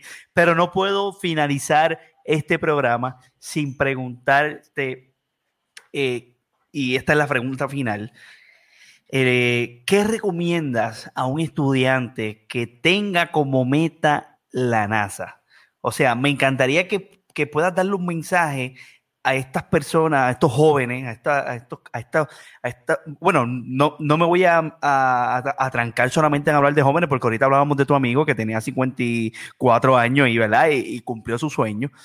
¿Qué le puedes recomendar a cualquier ser humano que, que tenga el sueño de llegar quizás a hacer un proyecto con la NASA o que quiera dedicarse a la ciencia o a la física en Puerto Rico? Pues mira, eh, sí, en términos de las universidades tenemos bien poco porque hay program los programas de física no son tan abundantes ni grandes. Estamos hablando de que solamente tenemos Río Piedra y Mayagüez. Este, son los únicos, los demás recintos lo que dan es servicio y no tienen programas. Este, y si estamos hablando de astronomía, eh, Río Piedra, Mayagüez y, y Arecibo, pues tienen unas certificaciones, unos cursos adicionales para complementar. O sea, eso es un punto de partida. Pero la realidad es que para trabajar en algo eh, que tenga que ver con la NASA, desde este, sea ingeniería, sea más científico, sea de, eh, a nivel de astronauta, pues puedes este, estudiar cualquier cosa. O sea, que tú te puedes este, especializar en algo en sí que te guste dentro, este, porque la NASA está hasta eh, administradores de empresas, eh, eh, comunicaciones, arte, no solamente ciencia e ingeniería, pues, este, pero hay que solicitar. Inclusive hay gente que solicita el programa de astronauta, que es totalmente libre, tú sabes, tú no tienes que pagar nada y tú puedes solicitar el programa de astronauta. Y por lo menos porque re- creo que la última vez a- que fue ahora 18 mil solicitudes recibieron para escoger 12 eh, personas. Ok. Pues, pues ya hay gente que lo que hace es por lo solicita por solicitarlo, tú sabes, pues solicité para ser astronauta. Pues, no tienes que ser para nada un científico. Por ejemplo, tenemos a Joseph Acabá, es un maestro y solicitó y lo aceptaron. O sea, no es, es cualquier rama, tú puedes solicitar. Si lo que te interesa es ser astronauta, tú puedes estar haciendo cualquier cosa. Muy y quiere decir, yo no lo solicito porque a mí no me gustan las alturas. Pues, pero hay gente que sí, ay, es claustrofóbico también, pues sí, no, no, no es buena idea. Pero si a uno le, lo que le interesa, esas cosas, por ejemplo, eso lo puede solicitar en cualquier este momento. Eh, de, la, de su preparación, depende de su especialidad, pues porque hay mucha gente que son este, que han estudiado en el, en el ejército, eh, Army, Navy, y tienen preparación este, que a la NASA le interesa, pues puede ser que, que, lo escojan. Eh, pero fuera de eso, si uno quiere ir un poquito más a la segura, porque eso es extremadamente competitivo, eh, estudiar en uno de estos recintos, ¿verdad? En cualquiera de los que recintos, y claro, están de, la, de, de universidades privadas también que ofrecen programas de ingeniería, pues puedes estudiar ahí. Y lo que ellos buscan mucho y lo que se han llevado mucho de Puerto Rico son ingenieros. Ok, muy bien. Están contigo por cantidades. Si uno quiere decir, mira, algo más seguro, y, o sea, no es- y no se ha saturado el mercado. Siguen este, ingenieros graduándose y siguen escogiendo. Tengo una amiga mía, haciendo un paréntesis, tengo una amiga mía que es psicóloga. Que está preguntando si tiene la posibilidad de ser astronauta. Puedes revisar la solicitud. Las condiciones físicas, lo primero que tiene que ok. física, viene de su resumen y preparación y todo. Y pues puedes, solic- puedes solicitarlo. Ahí está todo en la solicitud. Muy bien, Este, muy bien. página de NASA. Este, eh, pero eso sería tal vez la carrera más, este, más directa en un programa de ingeniería eh, para entrar este, a NASA, si eso es lo que te gusta, alguna de las ingenierías, mecánica, eléctrica, computadora, para trabajar este, en algo de NASA. Si no, Muy bien. intentar el programa de astronauta y solicitar. Muy bien, muy bien, muy bien. Abel, realmente más que agradecido por tu tiempo, dos horas, diez minutos llevamos ya, eh, por compartir un ratito aquí en el programa. Y aunque llevamos dos horas, me encanta llamarlo un ratito, porque vuelvo y repito, para mí esto ha sido un ratito. Así que eh, hemos hablado de información valiosa, eh, hemos podido tener la oportunidad de aclarar muchas dudas que las personas y nuestros seguidores tenían y de verdad que quiero reconocerte porque, como dije al principio, ¿no? Es importante reconocer esas personas del barrio que han podido sobresalir y no solamente sobresalir en Puerto Rico, sino a nivel mundial y tú eres uno de ellos. De verdad que me enorgullece haber tenido esta conversación tan interesante contigo, tan valiosa, y, poder plasmar esto para la historia, porque a veces yo lo, yo lo veo de esta manera, ver, yo cuando tengo estas conversaciones, por ejemplo, contigo, que has sido alguien importante dentro de, ¿verdad?, del tema que, que, que has estado eh, trabajando por toda tu vida, eh, yo lo veo de que esta entrevista se va a quedar y yo quizás en algún momento pues me voy del planeta, pero si el Internet continúa funcionando de aquí a 60 años, la gente va a poder entrar y ver esto que hoy tú y yo aquí estuvimos hablando y revisitarlo las veces que quiera. Así que para mí es muy importante, ¿verdad? Resaltar personas como tú que, que vienen de un barrio quizás que muchas veces es marginado, ¿verdad? Porque dicen, no, que Almirante está bien malo, que esto está caliente, que aquello, que lo otro, y que sepan los jóvenes que no importa de dónde venimos, no importa si, si somos pobres, no importa si venimos de un barrio eh, caliente, de, venimos de, de donde sea que, que tú puedes pensar, si tienes tus metas claras, si amas lo que haces y realmente te enfocas en aquello que quieres conseguir, lo puedes lograr. Y tú eres ejemplo de eso, a ver. Así que quiero agradecerte por compartir este rato conmigo una vez más y por educarnos y al mismo tiempo también compartir tu historia con nosotros de motivación y poder motivar a las personas que quizás puedan ver este video y esta gran conversación que hemos tenido aquí. Muchas gracias por tu tiempo, a ver, de haber compartido conmigo aquí. Y, y, y, nada, brother, será hasta la próxima. Yo sé que no va a ser la última ocasión porque sé que ese compromiso de, de visitar el, el, el, telescopio del Observatorio de Arecibo se va a dar. No me cabe la menor duda, ¿no? Claro, tal vez lo podemos este, grabar también para que otras personas lo vean. Claro que sí.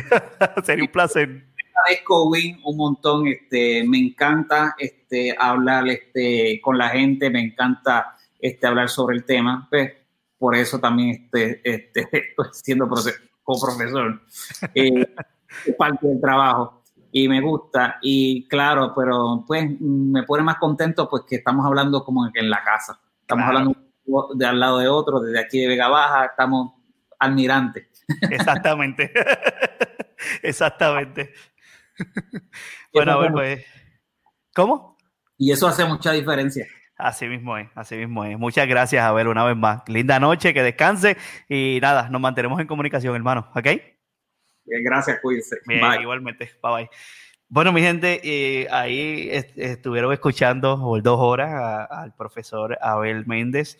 eh, a quien una vez más agradezco por su tiempo. Realmente eh, me encantó, discúlpenme, me disculpo al final. Aquellas personas que llegaron hasta este momento de la entrevista, discúlpenme quizás si nos extendimos un poco, pero la realidad es que como yo le dije fuera del aire y le dije a las personas, este tema a mí me apasiona muchísimo, este tema es realmente muy interesante y qué bueno que pudimos aclarar muchas cosas que incluso yo tenía presente y estaba totalmente erróneo, eh, eh, ¿verdad? En, poder creer o, o, poder, ¿verdad? Acceder a cierta información.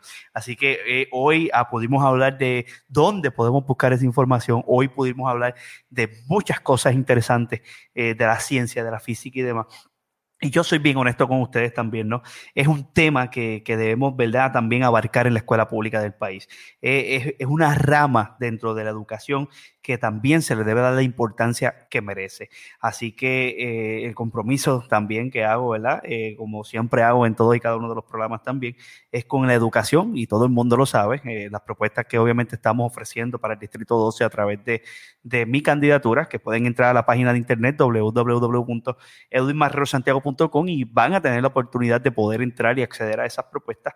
Es eso, es poder darle prioridad a lo que prioridad merece. Y la ciencia es una de ellas. El deporte es otra de ellas, y un sinnúmero ¿verdad? De, de ramos más que podemos encontrar dentro de la educación pública, pero que hoy lamentablemente no se le da el enfoque que merece. Así que gracias al profesor Abel Méndez una vez más por compartir con nosotros. Será hasta la próxima ocasión aquí en un ratito con Win. Dios me lo bendiga familia. Gracias por sintonizar. Bye bye.